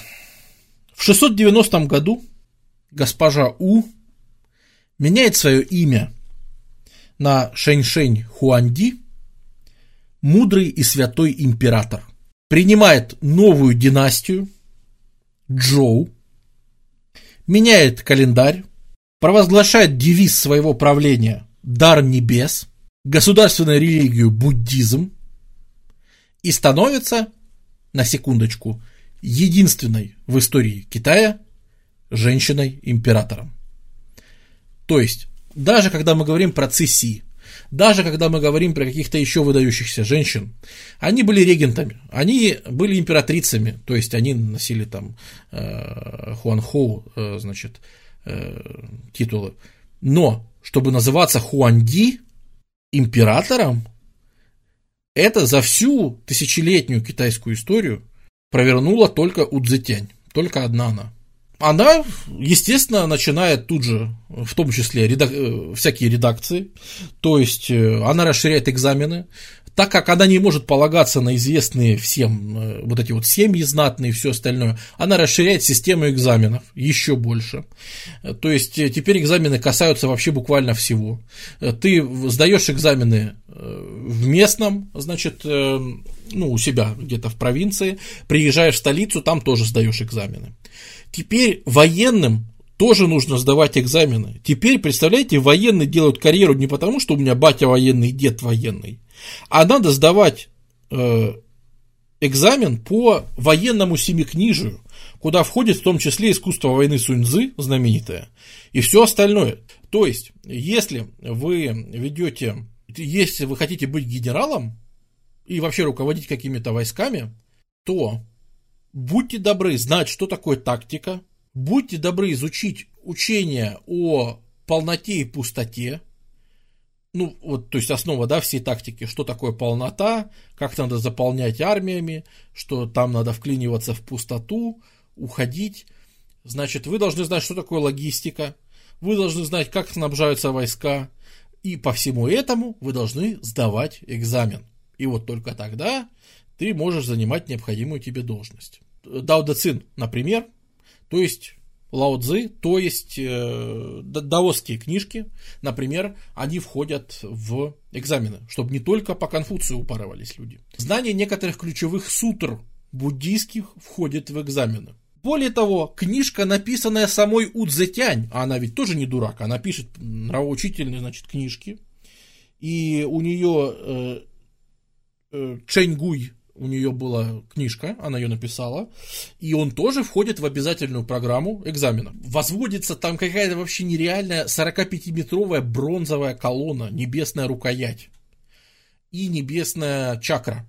То есть э, она прям себя полностью ассоциирует с вот этой вот дочкой Чакравартина, который вращает э, Вселенную, собственно, из-за вращения колеса из-за вращения чакры мы тут все и прокручиваемся, весь наш мир и прокручивается, так сказать. И по сути ты приходишь и видишь, что рукоять и колесо стоят в ее дворце в Лаяне. То есть это она прокручивает мир на своей небесной рукояти. Ни больше, ни меньше. Вот. Ну, честно говоря, скорее потом у нее не заладилось, э, и скорее приходится уходить э, войскам всего лишь через 10 лет, потому что в Корейском полуострове начались антитанские восстания, очень жесткие, и удержать за собой Корею не получилось. То есть ее сломали надолго, и, скажем так, Корею, вот, по крайней мере, Кагурё прекращает свое существование, но, на, короче, в итоге выиграет сила. Южнокорейское государство, вот, э, в итоге выиграет. И, кстати, там тоже будет правительница женщина. И вообще, у Цзэтянь какая-то была слабость к женщинам, э, не в том смысле, в котором можно подумать, нет, тут у нее наложники были. Она, кстати, она себе создает что-то вроде гарема, только из мужчин. Э, там прямо такие какие-то красивые братья какие-то упоминаются, там еще. То есть, э, при этом э, создается, например, книга, то есть ученые, вот эти вот, весь этот двор, они выпускают книжку, которая называется «Выдающиеся женщины. Истории Китая». При ней. Ну, это вообще, честно говоря, наперекор всем традициям. Потому что представить раньше, что э, тексты, которые всегда ассоциировались с высоким образованием, с чем-то, ну, вообще каллиграфия, школа каллиграфии, естественно, там мужчины в основном этому учатся, потому что это же какой-то там путь души, укрепление духа, и все это же, конечно, все не для женщин по традиционной китайской мысли. А при ней выходит книжка, которая прославляет женщин. Если посмотреть на ее двор, э, так там, в общем-то, будут тоже во многом женщины. Э, не все, конечно, но роль получают. За жизнь, да, у нее получилось долго, то есть если учитывая, что вот влияние на э, своего мужа она получает где-то в 650-х, и где-то с 660-го после его инсульта она правит государством э, до там, 701-702 года. Последние годы своего правления она все-таки уже сдаст немножко. То это, ну, 40 чистых лет, да, мы считаем, это человек, который держал руку на пульсе. И, конечно, за эти 40 лет э, все-таки у нее очень многое получилось сделать. И, но за одну эту жизнь ей получилось сильно изменить э, представление о женщине в китайской истории, и многое из того, что она сделает, останется после нее. Понимаете, впоследствии, если вы будете сейчас читать, и я, конечно же, к стриму, как всегда, приложу кое-какую литературу, если вы откроете, собственно, китайский источник, то есть что писали сами китайцы о ней, то вы там увидите крайне негативное мнение. Потому что следующая э, империя после Тан будет империя Сун. А это будут неоконфуцианцы. И там будет жесточайший культ конфуцианства, укрепление роли императора – и там будет такой патернализм во все края, и женщина-правитель сама по себе, там будет считаться, ну, абсолютным злом. Э, вот, который просто, ну, просто кошмар. И поэтому ей, конечно, множество всякой жести приписывают, и вообще о ней э, говорят там, ну, исключительно в плохих тонах. Но, если посмотреть объективно, да, экономически при ней страна истощилась, прилично. Экономически вот эти вот, э, то, что ей пришлось перестраивать всю систему, ну, во-первых, государственные экзамены. Э, вот вся эта меритократия, назовем ее так, она, конечно, забирает очень много денег из экономики. А потом э, монументальное строительство. Все-таки вот эти вот небесные рукояти гигантские, вот эти вот всякие статуи Будды, которые в честь нее везде строятся. Сам факт переноса страни, столицы и от, то, что приходится отстраивать Лаян, тоже опять как столицу, как, которая когда-то была. Э, это все, конечно, очень сильно бьет по экономике. И да, казну она, конечно, истощила конкретно приходится убраться из Кореи, что тоже, наверное, довольно сильно влияет на ее ну, восприятие, на ее авторитет. Опять же, вот Корею приобрели, получил авторитет. Корею потеряли, авторитет потерял. И все-таки она воспринимается как э, правитель жесткий. Она всех очень, она в политической игре, конечно, прекрасна. В этом вообще спору нет, это гений политической игры, как она там всех обыгрывала. Ну, опять же, про это можно читать. Э, просто, понимаете, по эпохе Тан материалов гораздо больше, чем я могу себе позволить рассказать на стриме. Вот, поэтому тут я просто скорее сокращаю такие вещи. А там, конечно, вот сама политическая придворная жизнь, она описана очень подробно, и на основе нее снята куча мелодрам и всего остального. И в Корее, и в Китае, кстати говоря. Вот. Но когда она начинает, э, у нее подрастают дети, которые начинают претендовать на ее власть. И ближе к 700 году, когда эти дети начинают пытаться играть в политику, она делает шаги, которые, ну, неизбежно. Она должна себя защищать. Ну, вот если она вот так вот выбрала власть, то она, естественно, будет жесткой. И мы уже поняли, что человек жесткий. Э, собственно, как с ней познакомился император. Они шли, и там конь был дерзкий, и никто не мог объездить коня. И император сказал, блин, а что же надо делать с этим конем? И Удзитянь сказал, а что вы с ним возитесь? Берете железную палку и по, по челюсти этого коня лупите, короче.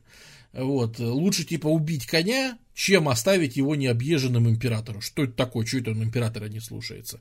И он сказал, вот это баба, ничего себе. Вот. И так они, собственно, когда-то там, и он ее и подметил в гареме вот каким-то таким образом. То есть она всегда была жестким человеком, с которым вообще не забалуешь. Но, когда она начинает убивать принцев, ну как, мы не знаем, убила ли она принцев или нет. Ну, почему, когда Лисянь э, начинает э, играть сильно в политику, вдруг оказывается, что ну, на него пишут донос, приходит анонимный донос на него, и оказывается, что его заподозрили в связях со своим рабом. Ну, а вы понимаете, мужеложество по традиционным там, китайским представлениям, это, конечно, что это такое? Да даже по даосским ведь должен быть инь и ян, должны быть две эти силы, да, и мужская, и женская. А если две, ну, это все, это капец. И вроде как э, поехала э, комиссия разбирать, что ж там, собственно, с этим принцем вообще не так. И во время осмотра чисто случайно обнаружили у него в конюшнях склад доспехов. А это понятно. Это значит, что он готовил переворот. Это значит, что он что-то там готовил. Он там пытался рассказать, что я вообще впервые вижу эти доспехи. Начальник мне подкинули там и все в таком духе. Но никто его не слушает. Его, естественно, казнят за измену. То же самое было с еще одним принцем, который тоже высказал желание там порулить, э, хотел поруководить какими-то войсками, ему согласились, он получил назначение на руководство войсками, поехал туда, но не доезжая до штаба, утонул, переезжая через реку или что-то вроде этого. То есть почему-то просто не доехал. Но тоже наводит на подозрение, может быть, это как-то связано с тем, что он все-таки хотел в политику поиграть, и все. Вот. Да, а это, между прочим, ее дети. То есть э, это все довольно сурово. И это ее репутацию портит гораздо сильнее, чем любые поражения в Корее или что-то вроде еще. Потому что к ней нормально относятся, пока э, все-таки, если женщина начинает убивать мужчин, а все так именно считают, хоть это и недоказуемо, тут главное, что думает окружение. А окружение думает, что перебор. Перебор и показательно, что заговор... Плюс она в последние годы, она сильно увлекается э, этими молодыми ребятами. Э, ей уже 78, по-моему, лет, или 80 лет, и, естественно, вот эти вот там молодые там 16-летние парни, которые у нее, э, которых она там одаривает, понятно, всем, чем только можно, они вместо нее всем начинают рулить, то есть она откровенно начинает терять вот эту свою хватку, которая у нее у самой была в молодости. Кокмак, спасибо. Э, будет ли стрим по США? Ну, в этом году планируется, конечно. Я же, мы должны хотя бы 50-е пройти в этом году. Вот, а хорошо бы и 60-е. Ну, посмотрим, посмотрим. Э, и э, тут, конечно, уважение, да, уважение. Вот теряется это уважение. И показательно, что заговор против нее сделает ее сестра, жена одного из комиссаров, и еще, короче, три женщины и там несколько мужчин, но в том числе заговор против нее, он тоже будет осуществлен там теми же женщинами, которых она в свое время э, ну, вывела в люди, скажем так, и которых она сделала руководителями. Э, при этом, э, да, там дочка участвовала, я извиняюсь, не сестра, а дочка, ее дочка э, Тайпин Гуаджу, которая поддержала заговор, потом этой дочке дадут официальный титул, ну, потому что, опять же, тут всегда есть противоречие, да, это дочка, которая выступила против своей матери, а это плохо. Старая конфуцианская система, которая все еще присутствует и пронизывает все ветви власти, она очень плохо относится к вот этой вот штуке отец против, сын против отца, дочка против матери. Это ужасно. Например, даже при Удзетянь она вообще вводит систему поголовных доносов друг на друга, а доносы в китайской системе крайне не одобряются. То есть, с одной стороны, легистская школа говорит, что доносы это круто, потому что доносы дают знать э, этому императору, что происходит в стране, и это круто но мораль конфуцианская, которая реально все следуют, там не по бумаге, не по закону, а реально во что люди верят, она крайне негативно относится к доносам, как раз из-за того, что ты, получается, меняешь свою вот эту сыновью почтительность. Ты ее не проявляешь. А это страшный грех по конфуцианским представлениям. Страшный. Более того, в стране даже существует закон, введенный еще Тайдзуном, о том, что если донос, вот на тебя поступила анонимка, на тебя написали донос. Так вот, если в ходе суда окажется, вскроется, что донос на тебя написал твой сын, то сына казнят. Это преступление на батю написать донос. Вот. То есть это тоже, с одной стороны, преступление, то, что ее дочка против нее сделала заговор, э, так нельзя себя вести, но, тем не менее, э, у нее, ей дают титул, э, который ее как бы дает ей иммунитет от суда, у нее будет титул «Защитившая престол принцесса великого мира». Вот, то есть, опять же, напоминаю, эпоха Тан, что останется после эпохи Тан? Э, Великая китайская словесность. Именно классический танский язык является тем Э, классическим языком, который учили в школе там до конца имперского Китая. И именно поэзия там Либо, это как там Пушкин в русском языке. То есть это именно основатели того узнаваемого китайского языка, э, которым будут пользоваться и так далее. То есть это притан возникает. И поэтому вот эти вот всякие пышные титулы, они притан приобретают особо такой сочный характер. Вот. Хотя всегда китайцы любили это дело, поназываться как-нибудь эпичненько. Вот. Но вот эти вот все защитившая престол принцесса великого мира, это, конечно, очень характерно, да, что для них это просто нормальный титул. Или вроде того.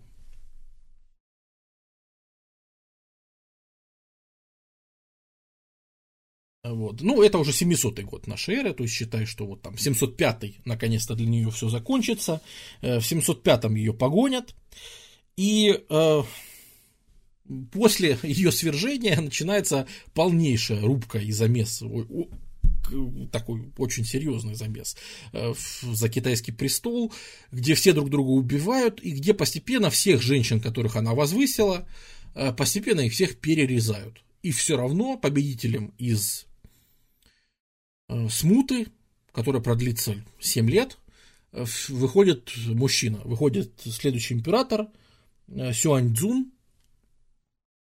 В 713 году он становится императором, но даже при том, что мужчина Сюаньцзунь, вот он, он в итоге всех облапошит, и в итоге он выйдет победителем, его правительство, э, его правление, вот что значит влияние Удзетянь? Чем она запомнится? Тем, что вот даже при Сюаньцзуне все его длительно, он 45 лет тоже проправит – и это вот, почему вот так сложилось, да, что Удзетянь там 40 с лишним лет, и этот товарищ 45 лет проправит. И вот длинное правление двух таких правителей создаст условия, потому что эпоха вот этого императора Сюаньцзуна называется золотым веком Тан и одним из э, золотых веков китайской вообще истории, потому что в китайской истории было несколько золотых веков, как принято считать, и один из самых ярких самых просто выдающихся, то есть прямо, ну, то, что принято называть золотым веком, да, он связан с именем вот этого императора. И, как ни странно, Ян Гуйфэй, его жены. То есть, это вам напрямую, э, как это сказать, последствия правления Удзетянь. Никуда они все-таки не прошли, потому что, конечно, Сюаньцзунь без влияния Ян Гуйфэй не имел бы ничего подобного, э, совершенно не так бы сказался, потому что она сыграет огромную роль в дальнейших событиях, и он сыграет, в принципе, большую роль, и она сыграет огромную роль. А, они будут править такие вот, как пара. И в итоге именно она приведет и возвысит такого деятеля, как Ань Лушань, возможно, вы его слышали. Ну, это я немножко забегаю сейчас наперед, потому что я сейчас хочу сделать перерыв, э, после которого мы поговорим о золотом веке Тан и что ж, собственно, случилось-то. Э, но я бы хотел оговориться, что несмотря на отношение к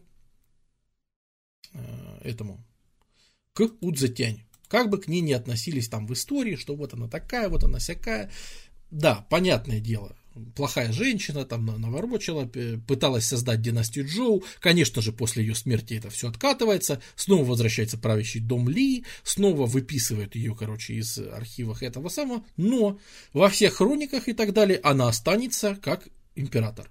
Она будет называться именно Хуанди, то есть она именно император, не Хуанхоу.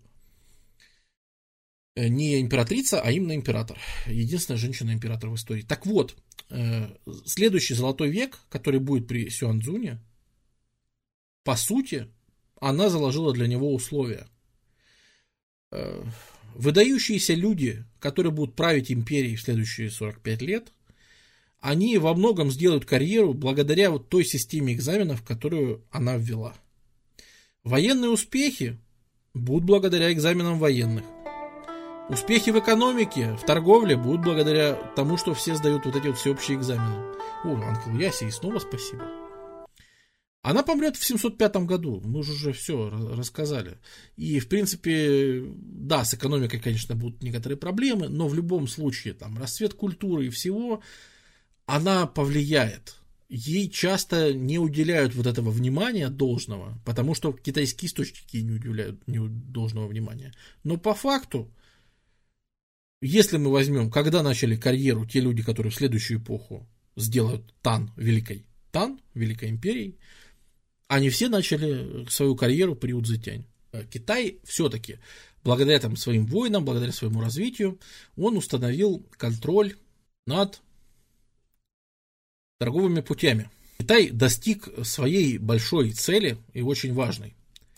Добрый вечер. Добрый вечер, Genius from GG. Э, Китай действительно смог покорить э, и сухопутные, и морские приложения э, торговых путей, которые были важны. Опять же, видите, куда ведет здесь дорога? Она ведет не куда-то, а в Гуанчжоу, который наконец-то в это время, он же Кантон, начинает увеличиваться в размерах и превращаться в тот большой торговый город, который мы все с вами знаем именно в эту эпоху, потому что через него идет торговля ее масштабы разворачиваются нехилые. Например, в Гуанчжоу мы будем иметь огромное арабское население. По крайней мере, мы об этом узнаем, правда, после его погрома, когда арабы напишут, что вот был погром и убили там 100 тысяч арабов. Но они торговали, и там их присутствие хорошо заметно, то есть это целый, целый квартал был прибывают торговцы из Индонезии, и они получают аудиенцию при дворе, э, знакомятся с этой системой и получают предложение, что а вы можете себя вассалами Китая признать, а мы вас хорошенько одарим. И, конечно, Китай вот этим мелким правителям там, каких-то индонезийских островов или Юго-Восточной Азии каким-то правителям, конечно же, Китай им выдает гораздо больше подарков, чем они дают пользу Китаю. Потому что он может себе позволить. Потому что он может себе позволить, то есть если мы возьмем китайские карты, что китайцы считали территорией Китая на тот момент, то мы тут увидим, собственно, всю Юго-Восточную Азию, там вместе с Японией, короче, с Кореей, и, в общем, со, со всеми, кто признает себя, формально там желтый зонтик получит и признает себя вассалом, значит, этого Китайской империи. Э, конечно, он при этом ничего вообще Китаю не обязан, наоборот, от него получает подарки. Собственно, ради такой халявы-то почему бы и нет. Нет, ну, желтые зонтики это как символ, а дарили конкретные вещи, э, стада каких-нибудь животных, э, китайские товары. Опять же, для Китая есть, у Китая есть уникальные товары, и это проявляется уже в то время. У Китая есть чай, у Китая есть шелк, у Китая есть э, бумага. У Китая есть вообще интересные штуки. Правда, бумага мало куда проникает. Бумага используется только у уйгуров, у корейцев и у японцев, то есть у тех, кто живет ближе всего. У всех остальных как-то не особо на тот момент. Но, тем не менее, у китайцев есть вещи, э, которые для Китая уникальны. Мандаринки, например. Почему бы и нет? Раз в сам Китай завезли персики, то почему бы из Китая не вывести мандаринки? Кроме того, проникновение Китая на Запад э, происходит, конечно, дальше, чем за всю историю вообще Китая в какой-то момент, там в 40-е годы, китайцы захватывают город, который сегодня называется Ташкентом. И там устанавливают свой... То есть они доходят до Сырдарьи Амударьи, и, по сути, они устанавливают э, свои передовые посты, вот опять же вот эти вот гарнизоны, они ставят в городах Средней Азии так далеко, опять же, Китай не зайдет больше никогда, как в эту эпоху. И да, у них есть проблемы с Тибетом и со всем, но именно контроль шелкового пути у них происходит далеко. А это значит, что у них есть контроль над всеми идеями, которые ходят по шелковым путям. А это, как мы уже упоминали, манихейство, это, как мы уже упоминали, конечно же, зороастризм, это обязательно христианство. Обязательно христианство, потому что это просто интересно, это показывает, насколько э, Танская империя была открыта к идеям. Ведь мы не привыкли, что Китай так, ну хотя, может, сейчас и привыкли. Большинство это людей, наверное, воспринимают по современному Китаю, который к чужим идеям очень даже открыт сегодня. Да? Очень интересно, как они реагируют, например, на христиан. То есть проникают несториане, Э, которые рассказывают о своих идеях, конечно же, естественно, мы все понимаем, да, что они рассказывают э, о христианстве в терминах, ну, в каких? В буддийских, понятное дело, да, то есть э, христианского бога они называют Буддой, э, естественно, значит, э, Святая Троица. Э, что такое Святая Троица? Ну, понятно, что это Будда, Дхарма и Сангха. Ну, естественно. То есть, э, как, как, какие же вообще вопросы? От них осталось там э, христианская стела, например, вот которая сейчас там стоит в музее, но когда она стояла в большом виде, выглядела она вот так вот, на которой написано, опять же, это китайская традиция, когда э, тут не столько переводы христианских текстов, да, прямых, сколько собственные китайские произведения, которые рассказывают о ценностях христианства, о том, что это такое.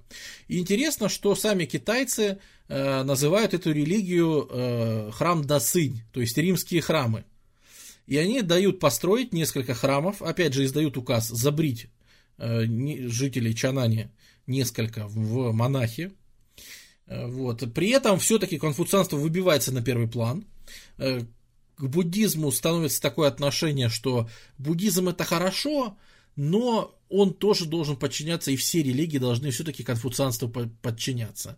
Во-первых, само конфуцианство начинает походить на религию, потому что приносят жертвы Конфуцию, например. Ну, это бескровные, конечно, там сжигают всякие листики, письмена, э, благовония и так далее. Но Теперь Конфуцию молятся. Вот, поэтому уже тоже его культ приобретает какие-то такие религиозные мотивчики. В империи все, в общем-то, хорошо. В империи просто интересно, что сами они думают об этих, о том же христианском учении, потому что они пишут, что это тоже учение. Христиане смогли убедить китайского императора, что они тоже просвещают варваров. И вот на этой почве им разрешили построить несколько храмов и даже что-то там проповедовать. Они вообще не будут иметь никакого успеха. Естественно, эти три слона э, конфуцианство, даосизм, буддизм, они никуда не сдвинуты, ни на что не повлияют, естественно. Но все-таки будут там какие-то храмы их будут, какие-то приходы будут, и ну, им будут до поры до времени позволять, до великих чисток 9 века будут позволять Э, проповедовать и будут позволять ну, вообще многие вещи делать. Да, вот, собственно, карта ТАН с протекторатами и докуда они доходят. Э, дело в том, что имперская столица Чанань, это, конечно, в этот момент просто жемчужина. Население Чанани оценивается сегодня где-то в, ну не сегодня, а в смысле население в условном 750 году, оценивается в 1,8 э, миллиона человек. Примерно 20 или 25 городов Китая того времени имеет население более полумиллиона человек. Если что, для сравнения, самые большие города где-то еще, это э, халифатские, какая-нибудь э, Кордова, которая 450-500 тысяч человек тоже в тот момент. И какой-нибудь Константинополь, это 300-350 тысяч человек в тот момент. Вот вам для сравнения. Чтобы просто э, за время ТАН население вырастет э, до, как сегодня оценивается, примерно 60 миллионов человек. То есть с 35, 40 до, ну, 40, э, до 60 миллионов человек. Э, и это на тот момент, видимо, предел технологический где-то, потому что после этого оно еще могло расти, но не будет уже расти. Вот. Э, и долгое время Китай, ну то есть совокупное население этих земель, долгое время эту отметку не преодолеет, э, пока уже не перейдет там к новому времени, по сути. То есть э, следующий большой рывок уже будет связан с эпохой Мин и с, ну там уже, это уже все-таки будет тех... Да Европа вообще, Европа в этот момент, ну это вот сейчас вот Карл Великий вылупится и начнет там покорять. Вот, это что это? Это Рим с населением 10 тысяч человек, да, это какой-нибудь Париж с населением 1030 человек. Вот, то есть это, это с почти двухмиллионным чананем, это, ну, ну что это? Это, это как бы вообще не считается. Просто, просто не считается. Вот, и о существовании Западной Европы, конечно, в Китае никто на тот момент и знать не знает. Да и не должен знать. Зачем? Есть прекрасная столица Чанань, это центр мира, в который приезжают все. И, например, э, вот мы говорим, что мы в, этот, в эту эпоху сталкиваемся впервые с названием Нихон, использование по отношению к японцам.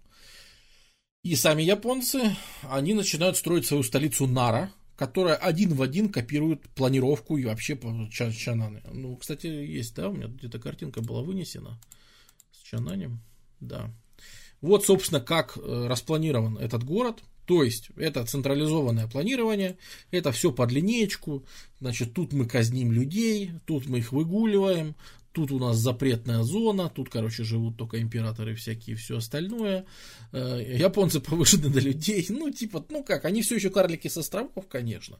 Ну, типа, раз пока у нас научаются всякому уму-разуму, то, э, пожалуйста. А Тибет-то независим, Тибет не просто независим, а в Тибете на базе их родной религии Бон создается мощнейшая тибетская империя, которая будет, собственно, одной из тех стран, которая победит Тан в итоге. И Тибет э, по своей военной мощи это э, в какой-то момент, ну, правда, в районе где-то 800 года это будет очень мощное государство, поэтому не надо его недооценивать. Японцы еще не пиратят? Нет, ну пока вот как раз, то есть пиратство возникает как реакцию на обширную торговлю.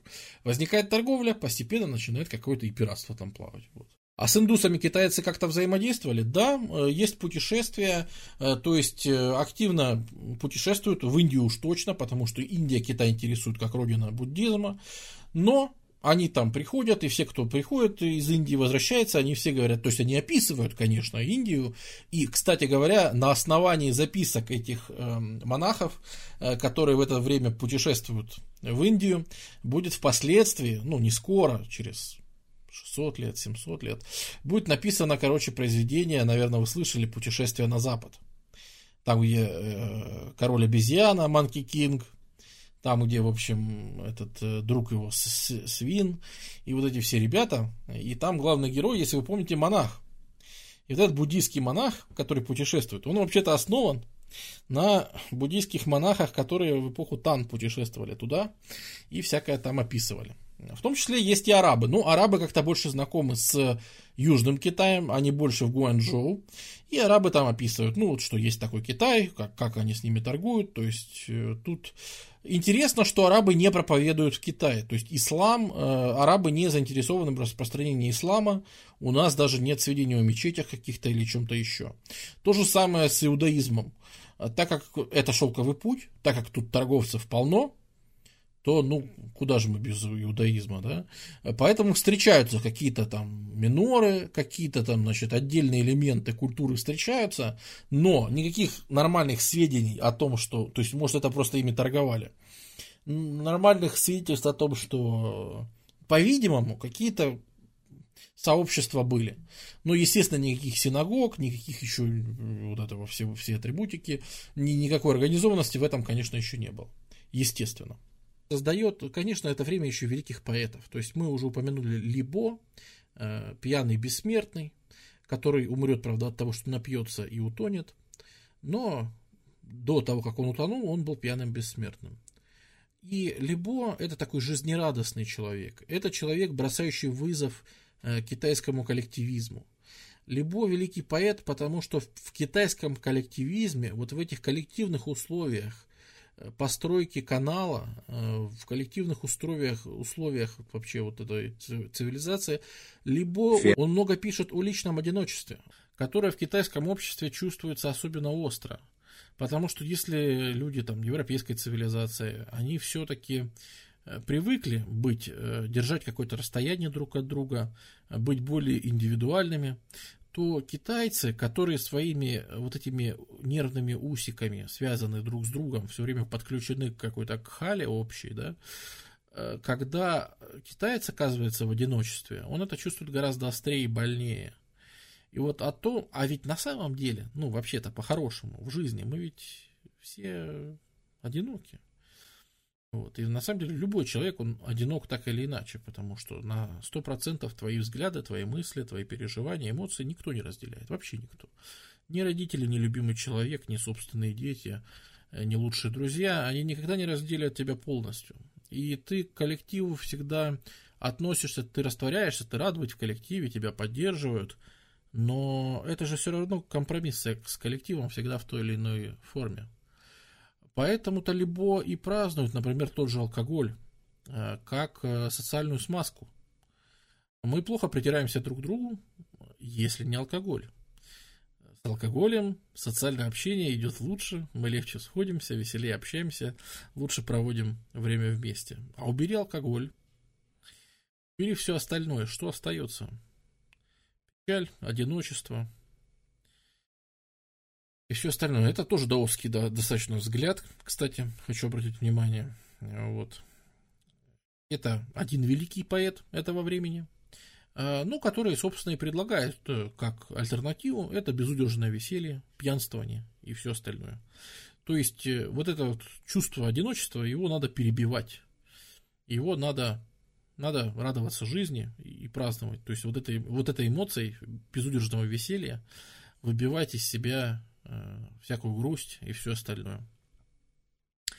И это одно отношение, это такой раз, забияка, в общем, разбойник, либо и второй поэт, наверное, тоже, в принципе, не менее великий, это Дуфу этого времени, который, э, наоборот, такой сложный, очень такой серьезный, у которого мало юмора, а у Либо, кстати, даже сортирный юмор попадается, так что это вот типичный пекарь. Значит, э, а вот Дуфу это такой серьезный, государственный, там про Конфуция, там за мораль, значит, затирал. У него сложно построенные стихи, там и, и все такое.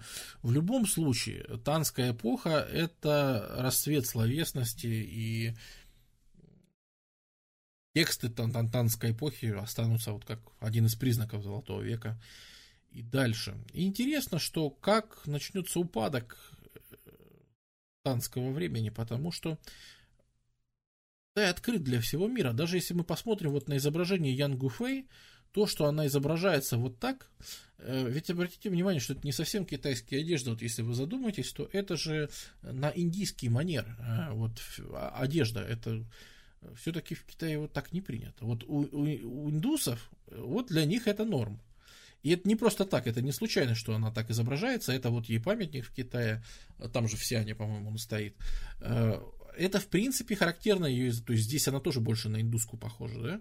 Это вообще характерно, что вот мода на всякое иностранное, мода на то, что, ну, нам поликультурность какую-то, на открытый открытые мозги, и на все это, конечно, было и тогда в Китае. Но что интересно, если кто-то, например, наследный принц, э, стали про него говорить, что он поет уйгурские песни и одевается еще в какую-то тюбетейку там или что-то еще. Вы знаете, его выслали из города. Сказали, что ты, конечно, можешь увлекаться, но тебя видели на людях, ты ходил, распев... это самое, пел какие-то уйгурские песни. Что это за дела вообще? Ты нормальный человек? Э, будь, пожалуйста, добр, э, не заниматься вот такими вещами,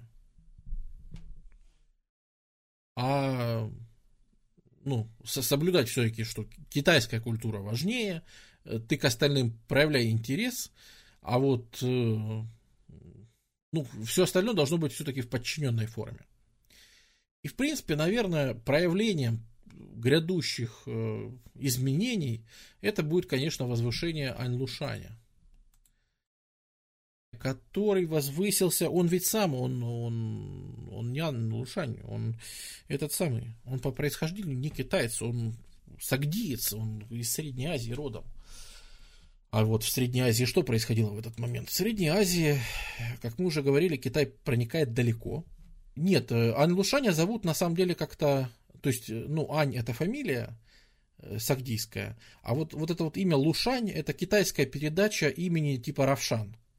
То есть его как-то Рокшан зовут, Равшан или как-то так звали. То есть он на самом деле родом действительно из Средней Азии и вот откуда-то оттуда. И он где-то там сделает большую карьеру, большую карьеру, то есть личный друг императора там будет и так далее.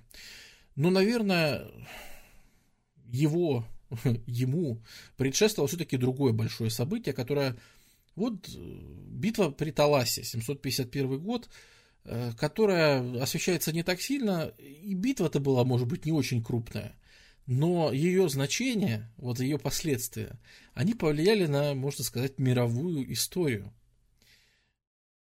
Это очень интересно. Так не часто бывает, но, наверное, придется о ней сегодня рассказать. А именно битва при Таласе 751 год. Арабы, у которых были свои проблемы, но которые их решили. А в смысле, Амиядский халифат теперь стал аббасидским халифатом. И устремился снова расширяться на восток. В то время как Китайская империя расширялась на запад. И вот где-то в Сырдарье, Амурдарье, где-то вот там бассейн речки Талас, они и сойдутся. То есть придется отступать китайцам. Здесь будет где-то 30 тысяч китайцев, примерно столько же арабов и неизвестное количество тюрков, которые приехали на поле битвы как союзники Китая. И вот то, что произошло в этой битве, оно реально изменило картину всей истории данного региона. А именно, мы не знаем почему, то ли сразу в начале боя, то ли в середине боя, но тюрки, союзники китайцев, обратились против них, ударили им в спину, и танская передовые вот эти вот экспедиционные отряды, а это были не вот те вот плохие войска, которые там никому не нужны. Это были серьезные войска, гвардейские, элитные. Они были на голову разбиты. Но при этом и арабы потерпели, э, понесли очень серьезные потери и не смогли продвинуться дальше, как-то закрепить за собой успех. А в итоге всех разбили тюрки. И смотрите, что из этого получилось. Китай. Ему пришлось срочно забирать свои гарнизоны и оставлять местную территорию. Китай, конечно, собирался еще сюда прийти, естественно. Это мы из будущего знаем, что он уже сюда никогда не придет. Арабы здесь тоже не смогли укрепиться. А значит что? А значит, здесь стали бал править тюркские народы. Но сюда не пришли арабы, но сюда пришел ислам. Вот он сюда проник. Так как отсюда ушли, по сути, буддийские влияния, зарастризм уже все, был нападение, э, значит, терял свою значимость. И при этом, то есть тюркское население, к которому пришел ислам. Вот тюрки со времен тюркского каганата, со времен уйгурского каганата, со времен различных своих вот племен, которые здесь были, тюрки что-то искали. Им чего-то не хватало. И вот этот вот элемент последний, с одной стороны, арабы и китайцы взаимно друг друга аннигилировали, но с другой стороны сюда проник ислам, и тюрки стали знакомиться с исламом. Это в итоге даст нам исламских тюрок, которые мы забегаем через столетия, через два, превратятся в сельджуков, которые сломят Византийскую империю, что спровоцирует крестовые походы, и завертелось. То есть вся вот эта вот история, которую бы на многих других стримах забирали, она вот таким вот сложным, интересным путем, каким-то образом это можно свести к битве при Таласе. То есть, понятное дело, что дело не только в ней. Но как точку отсчета какую-то можно взять прекрасно. То есть, это вообще интересная штука. А уж, естественно, впоследствии это будет турки-османы и Османская империя. И халифат, как представление о единственном мусульманском государстве, сменится другим государством, Османской империей, как единственным мусульманским государством, ну, серьезным. Мы не считаем азиатские султанаты, они на тот момент не играли такой большой роли. Это последствия, которые коснутся вот региона. Ну, вы скажете, ну хорошо, региона, да. А нам-то с этого что? А я вам скажу, что в этом сражении в плен попали несколько китайских технологов, которых арабы увели в плен и узнали, что эти люди занимаются китайской технологией. Они им предоставили все возможности для работы, окружили этих пленных, их там порядка 20 человек было, дали им необходимые ресурсы, и уже через несколько лет в Самарканде начинается открытое производство бумаги. А через 10 лет, еще через какое-то время, мы видим это производство в Багдаде, в Дамаске, и пошло-поехало. И китайские секреты начали идти на, на Запад. Ну, Китай, конечно, думал, что он еще вернется, но он не вернется, потому что, с одной стороны, вот эта вот растянутость, вот эта война на всех фронтах, она перегрузила, конечно, Китай, потому что Китай, ну, елки-палки, он реально воевал вот просто вот по всему периметру. Страшные войны с Тибетом, там страшные поражения, вот это Тубо, э, тибетское государство, оно там просто разносит Тан, разносит, э, то есть тут же тюрки различные, ну, давайте перемотаем только уже на... Мы понесли поражение, мы, китайцы. На Западе армия просто перестала существовать. В Нанзяо армия полегла, перестала существовать. Кидане поднимают восстание на севере. Многие подданные идут за ними, и многие подданные на Северном Китае тоже поднимают восстание. Кто были этими подданными? Это, конечно, были за души. То есть вот эти вот генерал-губернаторы, за которыми есть вся власть.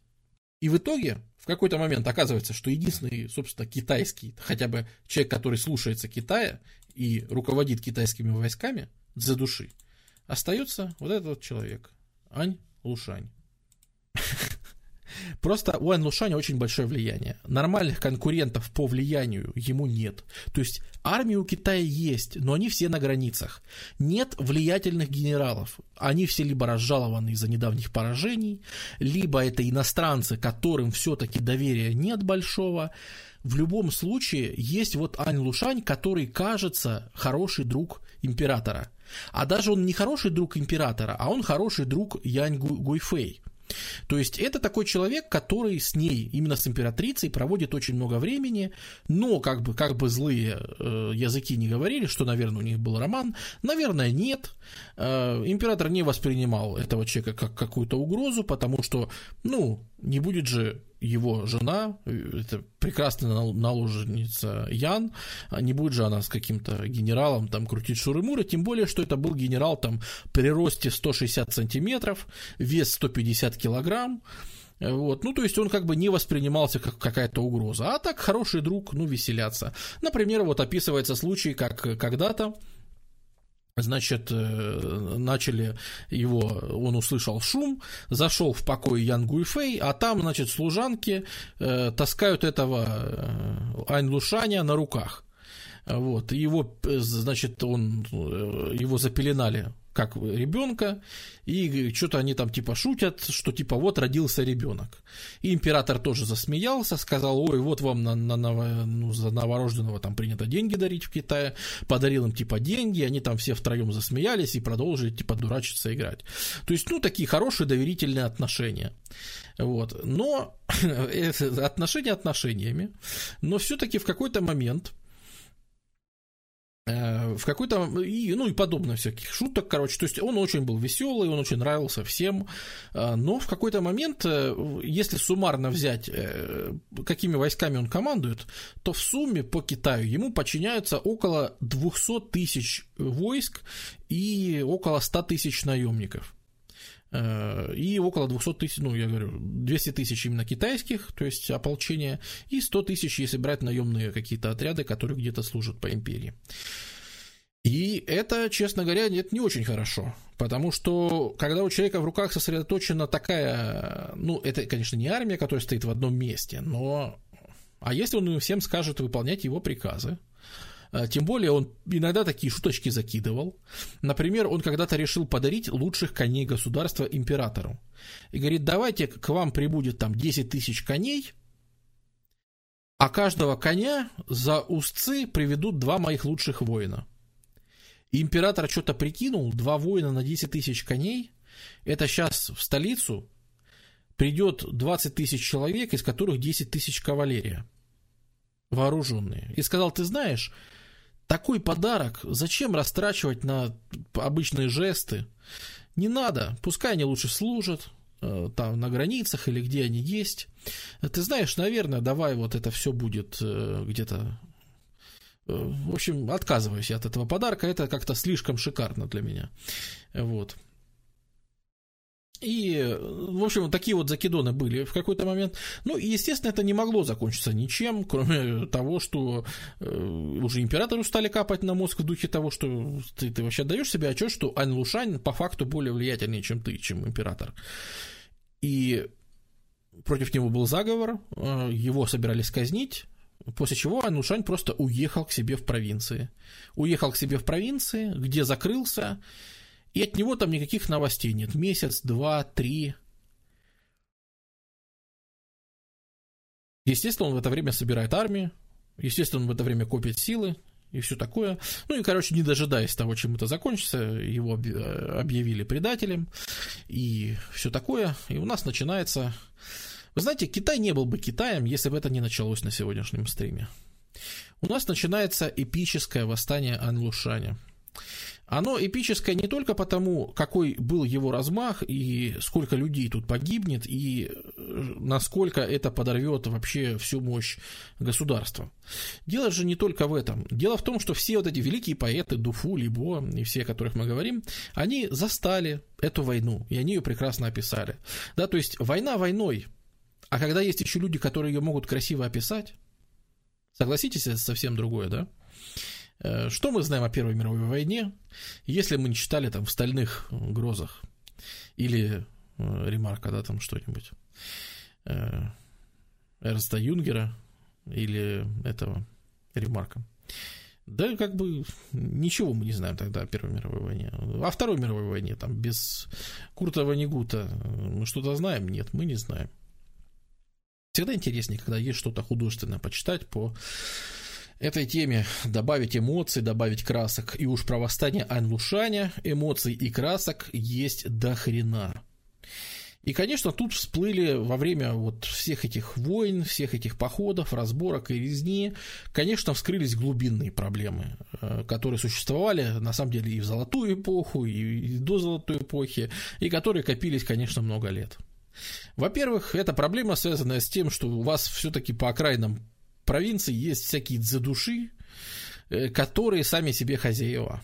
естественно, они с каждым новым поколением, они все больше укреплялись на своих местах, все меньше отчитывались перед Китаем, э, все меньше они э, считали, что государство вообще им что-то должно. И с другой стороны, они все больше начинали эксплуатировать местное население. Просто есть масса недовольных крестьян, они недовольны несправедливостью. Казалось бы, есть экзамены – но экзамены сдаются через взятки. Есть система экзаменов... Э,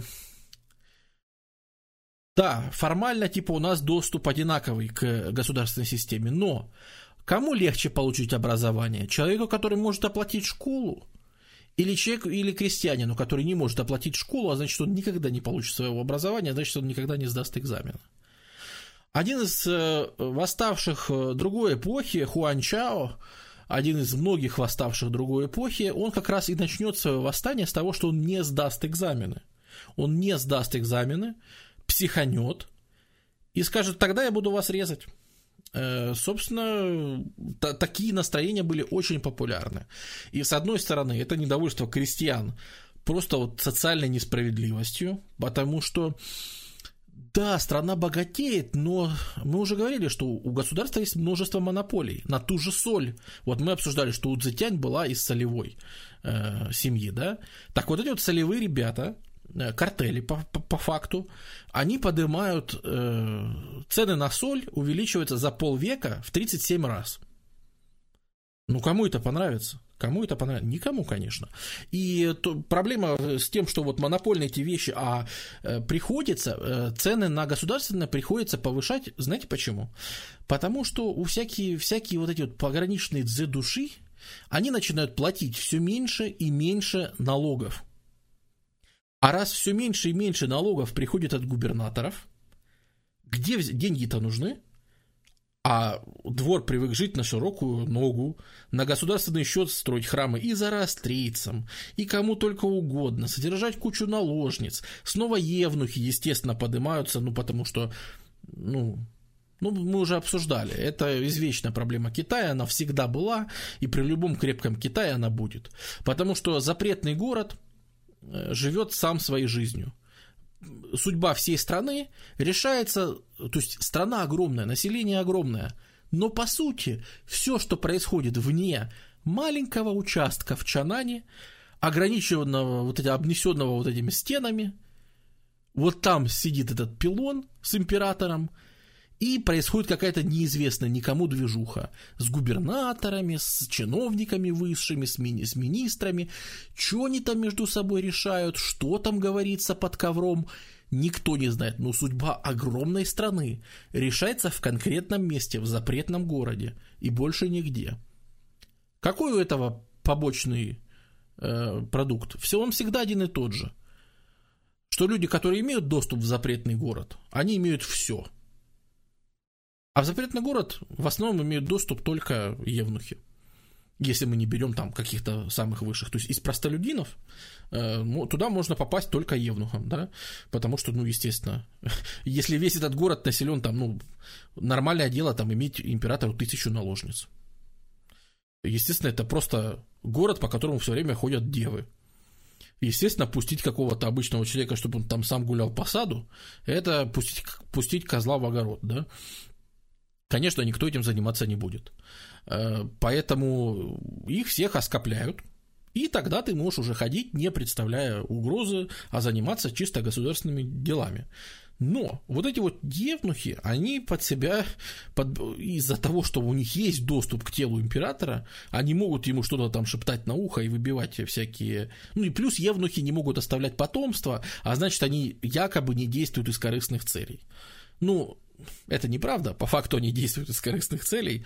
Например, они очень часто усыновляют кого-нибудь и, и ему потом передают, и все в таком духе. То есть, но одно из государственных соображений, зачем нужны евнухи, это в том числе потому, что они не создают семьи, кланы свои собственные. Они вроде как формально ни к чему не привязаны, поэтому пускай существуют.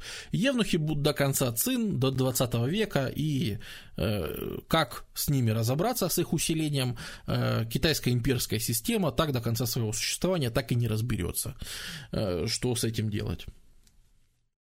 Были ли среди евнухов симулянты? В особо запущенные годы, когда авторитет власти и государства падал совсем низко, да, были, в конце ханьской эпохи были симулянты, действительно. Э, то есть, которые назывались евнухами, но при этом официально имели жен, детей, своих собственных и так далее. Время восстания Анлушаня происходит еще одно. Послушайте, столкновения э, очень крепкие. Кровь льется, конечно, рекой.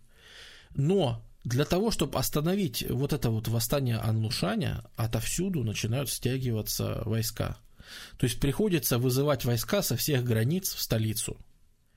И если раньше мы говорили, что там, ну, китайцы отошли из западного края, из Средней Азии, да, но собирались вернуться.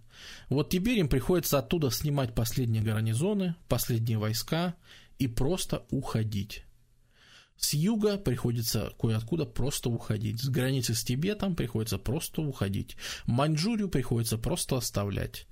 То есть Китай начинает съеживаться и сжиматься, потому что пока там стояли все эти войска, они сдерживали, и они успешно воевали э, на границах. Вот что хорошо делали за души, это они воевали э, за свои права быть китайскими э, представителями. Они воевали и хорошо воевали. Но когда они нужны в центре войны, в гражданской войне, они уходят, и границы защищать некому. И Китай съеживается, и, например, западный край он теряет практически весь моментально, потому что тут же есть такой тонкий переходец, ну, вы по карте его всегда можете видеть, ну, из-за того, что тут Тибет, начинается Гималай и всякое такое, э, тут, э, ну, достаточно узенькая такая всегда дорожечка, вот, и как только Тибет, Тибетская империя ее перерезает, Китай теряет весь западный край, собственно. Э, давайте. Вот, собственно, что и происходит. Ну, и это, да, это большая проблема. Потому что мы, мы сразу... Китай, понимаете, как это сказать? Э, вектор, вектор, да. Если раньше вектор шел на развитие, то теперь вектор начинает идти на упадок. Э, население раньше все время увеличивалось, теперь оно стагнирует или даже уменьшается. За счет чего поднимать новые поселения? Нет, ну насчет чего? Экономическая система столетия существовала за счет своего постоянного расширения. Как только она перестает расширяться, случается огромный кризис в экономической сфере. Потому что все ориентировалось на то, что мы всегда можем торговать, продавать, обменивать, значит, все товары, теперь мы не можем. У нас мы резко отрезаемся от этих путей. Тут торговля прервана, сельское хозяйство основано на ежедневном функционировании каналов и дамб. Как только мы за ними не следим, а, дамбы Хуанхэ прорывает раз в три года, если за ней не следить. А это же, ну, это катастрофа. И эта катастрофа происходит. Восстание Анмушаня затянется больше, чем на 10 лет, почти на 15. 15 лет гражданской войны. Полномасштабной, со сражениями типа 50 тысяч на 50 тысяч, и бьемся до последнего, потому что э, мы вас ненавидим, и решается просто либо мы вас всех потом казним, либо вы нас всех потом казните.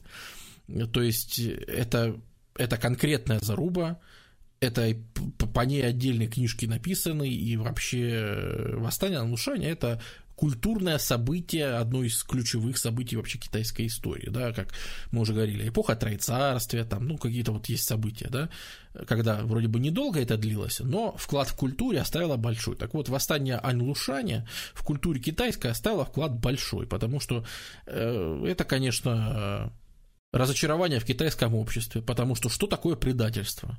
Я вам расскажу, что такое предательство. Это когда Ань Лушань, который побеждает практически всех, и наконец-то все-таки он передавливает имперские войска и заставляет императора бежать в Чэнду и так далее. Он вроде бы как все это передавливает, а в итоге его собственный сын его прирезает в постели и говорит, а теперь новым императором буду я. Выходит, объявляет об этом войскам, Войска его выслушивают, говорят, ты чё, мелкий поц, образел? Мы за твоим отцом пошли, а не за тобой. Поднимаются на помост, и этого довольного новоявленного императора отрезают ему голову. Дальше их оказывается там 6 или 7 генералов, э, два убитых руководителя восстания. Кто будет следующим генералом? Ну, они в шестером, в семером, они примерно там же начинают сразу и рубиться. И между собой, и войсками между собой, и так далее. Вы думаете, что императорская семья ведет себя лучше? Совсем нет. То же самое, так как император бежит в Ченду, его дети объявляют, что, ну как же, отец, он должен удалиться, он не может управлять уже ничем. Папочка, сходи-ка, покатайся на лодочке, пожалуйста, а мы тут пока порулим. Э, один переворот за другим, один переворот за другим. Доверие к власти, к государственным институтам просто стремительно летит камнем вниз. Ну, если вы слушали стрим по агонии империи Хань, то вы себе представляете, в общем-то, эти процессы. Э, в общем-то, это не сильно отличается, потому что авторитет и правящего дома, и государства, когда вот так вот все попирается, все нормы морали и все остальное, это, конечно, очень, очень очень сильно бьет по самому главному, по авторитету тому, зачем тут нужно государство. И представьте, что если китайцы, э, вот да, я не договорил все-таки, чем же простые-то жители недовольны. Почему жители готовы, типа, чума на оба ваших дома, давайте всех резать. Э, во-первых, потому что это китайцы, у них периодически э, срывает башню, и они начинают все переворачивать вверх дном, как бы, пожалуйста, это и в 20 веке происходило несколько раз нам. Культурную революцию посмотрите или еще что-нибудь. То есть в том-то и дело, что это мы там слушаем и говорим, ой, ужас-то какой. Для китайцев это на самом деле обычно типа, а, началось, ну хорошо, тогда сейчас, сейчас э, в подвал спущусь, топорик возьму и присоединюсь к вам, раз началось. Вот, и тут, что называется, началось, у китайцев все то же самое, а, потому что я уже говорил, что с души платят все меньше и меньше налогов, все больше и больше э, себе оставляют. По границам империи создаются там целые дворцы э, уездных всяких генерал-губернаторов. Естественно, они обдирают э, местное население, и казна получает мало денег. А казна не привыкла получать мало денег. Казна привыкла тратить на широкую ногу. Где взять новые деньги? только с жителей, и повышаются налоги. Налоги за налогом, более того, в 700, ну, где-то в это же время, я там точно год сейчас не скажу, но в это же время как раз вводится знаменитый дву, двухразовый налог, его вела именно ТАН. Знаете, когда его отменят в Китае? Налоги, которые ведет ТАН. Даже не в 1911 году, никогда умрет Китайская империя, а в 1949 когда образуется Китайская Народная Республика, Мао Цзэдун отменит этот налог, который введут в 770-х годах. Это, да, вот именно. Мао Цзэдун отменит этот налог, понимаешь? Это, это знаменитый двухразовый налог. Почему двухразовый? Потому что они быстро поняли, что, блин, крестьяне хитрые, крестьяне начинают выращивать, а вот за время знакомства Китая с разными культурами сильно разнообразилась еда. Э, хорошо выращиваются сливы, персики, мандарины, апельсины. Э, кроме того, даже вот обычная еда, э, рис, проса, пшеница, значит, всякие лошади, верблюды, всякие носороги там и все остальное, это все есть. И еще последние носороги еще в Китае водятся, но уже, уже, уже не на грани вымирания в тот момент. Опять же, напоминаю, рог носорога это великая вещь по убеждениям китайцев. Выпиваешь э, порошок из рога носорога и идешь стены сносить, короче. Вот, э, значит, э, поэтому их всех там извели очень быстро. Ну вот, по крайней мере, в средние века их там уже это добили. Платили денежкой или мандаринами? Платили по-разному. Был монетарный налог. Так вот, так вот, они, значит, быстро поняли, что, во-первых, люди избавляются от денег, чтобы не платить. Э, люди не делают каких-то накоплений, у них сложно взять эти налоги, поэтому будем брать, допустим, мы с односельчан берем едой. Тем более надо кормить эти огромные армии, которые ходят и друг друга режут. Нормально, нормально, давайте едой. Но и тут крестьяне умные, они берут, выращивают, короче, один сорт – растений и второй сорт растений, которые зреют в разное время. То есть он вырастил урожай, и необходимый процент, там 25, по-моему, процентов, он взял и отдал государству. А потом у него осенью, там в ноябре, у него еще один урожай, бац – и, а, но этот урожай он, естественно, уже себе оставляет. Э, государство так, таких хитростей не могло потерпеть. Ты что, мимо него уходят какие-то деньги. Вы что, оборзели? Поэтому и вводится вот этот двухразовый налог, когда, собственно, налоговая ставка фиксируется два раза в году, чтобы никакие лишние урожаи, чтобы никакие, короче, лишние эти самые там озимые и все остальное, чтобы не ушло от взгляда, вот, чтобы все эти хитрости убрать, и вводится этот знаменитый двухразовый налог. Это тоже танский. Причем по образу, кстати, тан э, налоги будут тоже во многих странах перенимать. Ну, мы уже говорили, что они сильно повлияли на регион, на Японию особенно. Обрати внимание, что Тан с этого момента закрываются на себе. Да, Ань Лушань все-таки его поражение закончится вроде как ничем формально. Ну, выживет и даже, можно сказать, восстановится имперский дом, и э, при том, что ну, империя еще после этого просуществует больше ста лет после восстания, почти 150.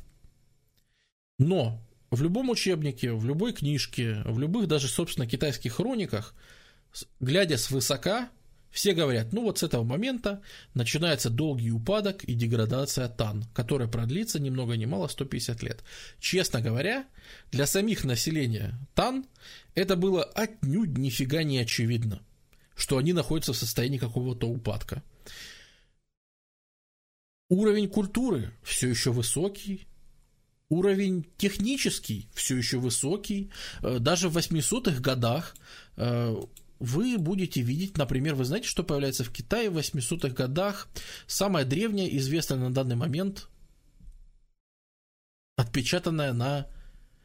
То есть печатная книга. Это 800 какие-то годы. Э, как, как выглядел станок, неизвестно, то есть сама техника не дошла, но эм, Значит, э, это не быстро, да, я же говорю, начинается долгая деградация, действительно долгая деградация ТАН, э, еще будут даже технические достижения. Вот, например, где-то в этот момент впервые появляется печатный станок. Да, конечно, нормальные печатные книги будет печатать уже следующая династия Сун, и это уже будет еще через сто лет. Но именно при Тан впервые появляются вот такие вещи. То есть, если бы вы самим Тан сказали в этот момент, что, ребята, вы деградируете, они бы сказали, да, да где? Вот мы восстанавливаемся, вот мы ведем. Но мы имеем картину, опять же, вектора. Мы видим, к чему они двигались. Мы знаем, что они не вернут над себе контроль над другими землями. Они не вернут себе торговые эти большие э, пути э, широкие. Они не вернут себе тот расцвет населения, который был. Вот эти вот области, которые здесь обозначены на карте, уже не вернутся в состав ТАН. Почему? А потому что местные задуши, они так и останутся вот там сидеть и скажут, ребята, мы вам ничего не должны. И здесь начинают появляться свои собственные уездные мини-государства, которые вообще не платят никаких налогов, которые живут сами по себе, а если ты к ним придешь, он скажет, вы кто такие, я вас не звал, идите домой в Чанань. Кроме того, Чанань штурмуется несколько раз, он грабится периодически. Э, в разгар всех этих войн, э, значит, крестьянские восстания вспыхивают одно за другим, одно за другим, одно за другим, потому что я уже говорил, что крестьяне недовольны э, не только тем, что у них земли забирают, у них земли на обработку мало и все остальное. Крестьяне недовольны еще очень сильно и тем, что вот социальной несправедливостью, а именно, что мы говорили уже, какие большие моральная ответственность лежит на китайцах какие правила ты должен выполнять, как ты должен следовать Конфуцию, э, сдавать экзамены и все остальное. Так вот, китайцев очень сильно раздражает, раздражают иностранцы. Потому что вот все эти наемники, все эти вояки из Средней Азии, из тибетских гор, они поприезжали в нашу столицу и ведут себя как им угодно – и им по этому поводу никто не делает никаких замечаний и не делает никаких, как бы, э, никак этому не препятствует. Если я хочу делать карьеру, я обычный китаец, мне надо сдавать экзамены, мне надо париться, учиться и так далее. А этого тибетского наемника со своих гор Гималаев, ему приходит и его пропускают мимо экзаменов, он и так получает должность, Потому что вот есть доктрина просвещения варваров, им типа и так надо, чтобы они работали, их надо включать, потому что они воюют хорошо. То есть с них спроса никакого, а с китайцев спрос по максимуму. Китаец несет полную моральную ответственность за то, что он делает, а приезжий нет. Приезжим позволяют э, исповедовать любую религию. Китайцы, если что-то другое исповедуют, то все очень плохо. Причем со временем даже плохо начинает относиться уже и к тому, что раньше было разрешено, к христианству, к зороастризму, к манихейству. Э, начинается э, ограничение буддизма, что он вредный, он ведет, значит, к развращению, что значит воспринимай мир такой, какой он есть. Налоги плати, умничаешь, тут сидишь. Э, начинается сильное укрепление конфуцианства. Э, например, многие храмы, то есть, например, начинаем с того, что буддистам, конечно, разрешают жить, но что такое буддийский монах? Это человек, ну, это просто я в качестве примера привожу. Это человек, который берет, побрился в монахи, ушел в буддизм, и все, сидит там у себя на горе, чань буддизмом занимается. Казалось бы, какие проблемы? Проблемы в том, что с точки зрения конфуцианства он нарушает сыновью почтительность. Он ушел от своих родителей и маме не звонит. В смысле не посещает дом, понимаешь? Поэтому официальный указ каждый год на, на Новый год, вот на китайский, вот который сейчас, кстати, идет, вот эта вот праздничная неделя, это же год вообще китайских путешествий, самый-самый. Даже вот сейчас, да, говорят, в Китае, вот на этой неделе китайцы совершают где-то 3 миллиарда поездок по стране в сумме. Если взять все транспортные сети, они совершают где-то 3 миллиарда перевозок по стране, потому что это самое как раз время, когда надо посетить всех родственников, надо посетить все, всю семью, надо, ну, это, это такая традиция вот в Китае китайский Новый год, и это выходит именно указ императора о том, что надо, э, они обязаны, даже будучи буддистами, проявлять цену почтительность и на Новый год приезжать домой, праздновать с родителями, уважить их своим вниманием там, и так далее. И если уже пошли репрессии против э, вот этих вот ребят, они дальше будут только накаляться. Э, будут расформированы храмы, будут насильно э, в мир возвращать монахов, будут насильно, то есть сокращ... отбирать земли. Опять же, денег не хватает, где брать. Земли у монастырей буддийских. Буддийские монастыри достаточно богатые. Забирать земли у буддийских монастырей.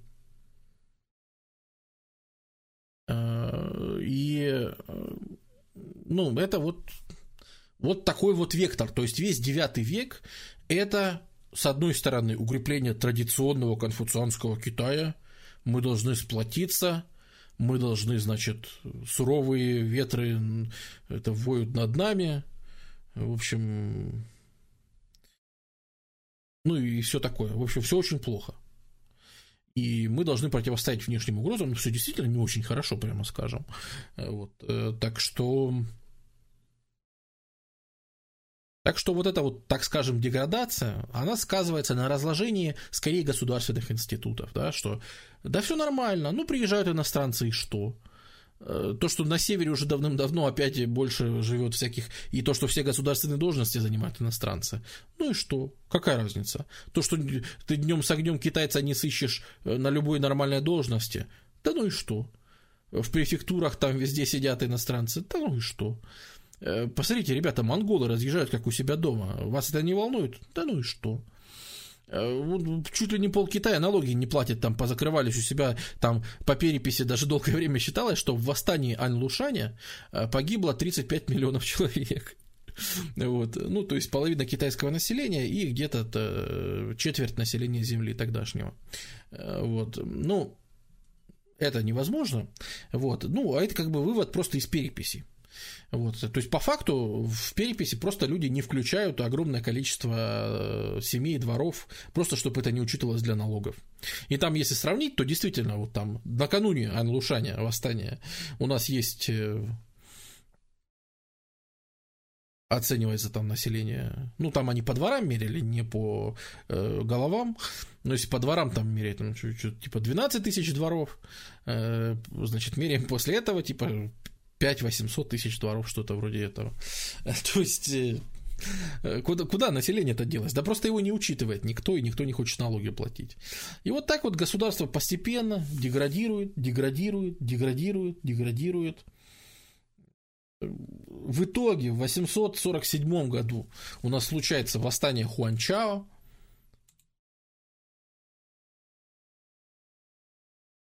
которая уже, вот я же говорю, это вот человек, который не сдал экзамены и решил, что уж лучше, уж лучше я вас тут всех порежу. Это еще одно восстание лет на 10. Дмитрий Орди, спасибо. Это еще одно гигантское восстание. Во время этого восстания, так между делом, приходят тибетцы, захватывают столицу Чанань и грабят ее, и уходят. Значит, то есть в стране уже полный бардак, страна уже вообще никак не контролируется. И заканчивается это понятно чем. Тем, что всякие джувени, всякие вот эти вот задуши, которые правили чем-то там на окраинах, они в какой-то момент говорят, ребята, зачем мне какая-то династия Тан, если я могу создать свою династию, там опять Вэй, династию Джоу, династию, ну, только на территории своего небольшого и государства, которые так, этот процесс, вот он на сто лет раз, раз, растянулся, там чуть больше даже. И в итоге где-то к 900 году мы получаем ситуацию, там 901, 903, 907, разные даты можно выбирать, но один за другим начинают откладываться разные части. За время, кстати, вот этих всех замесов э, мы наблюдаем второй период. Помните, мы говорили, что был первый период переселения северного населения на юг, когда рухнула Хань.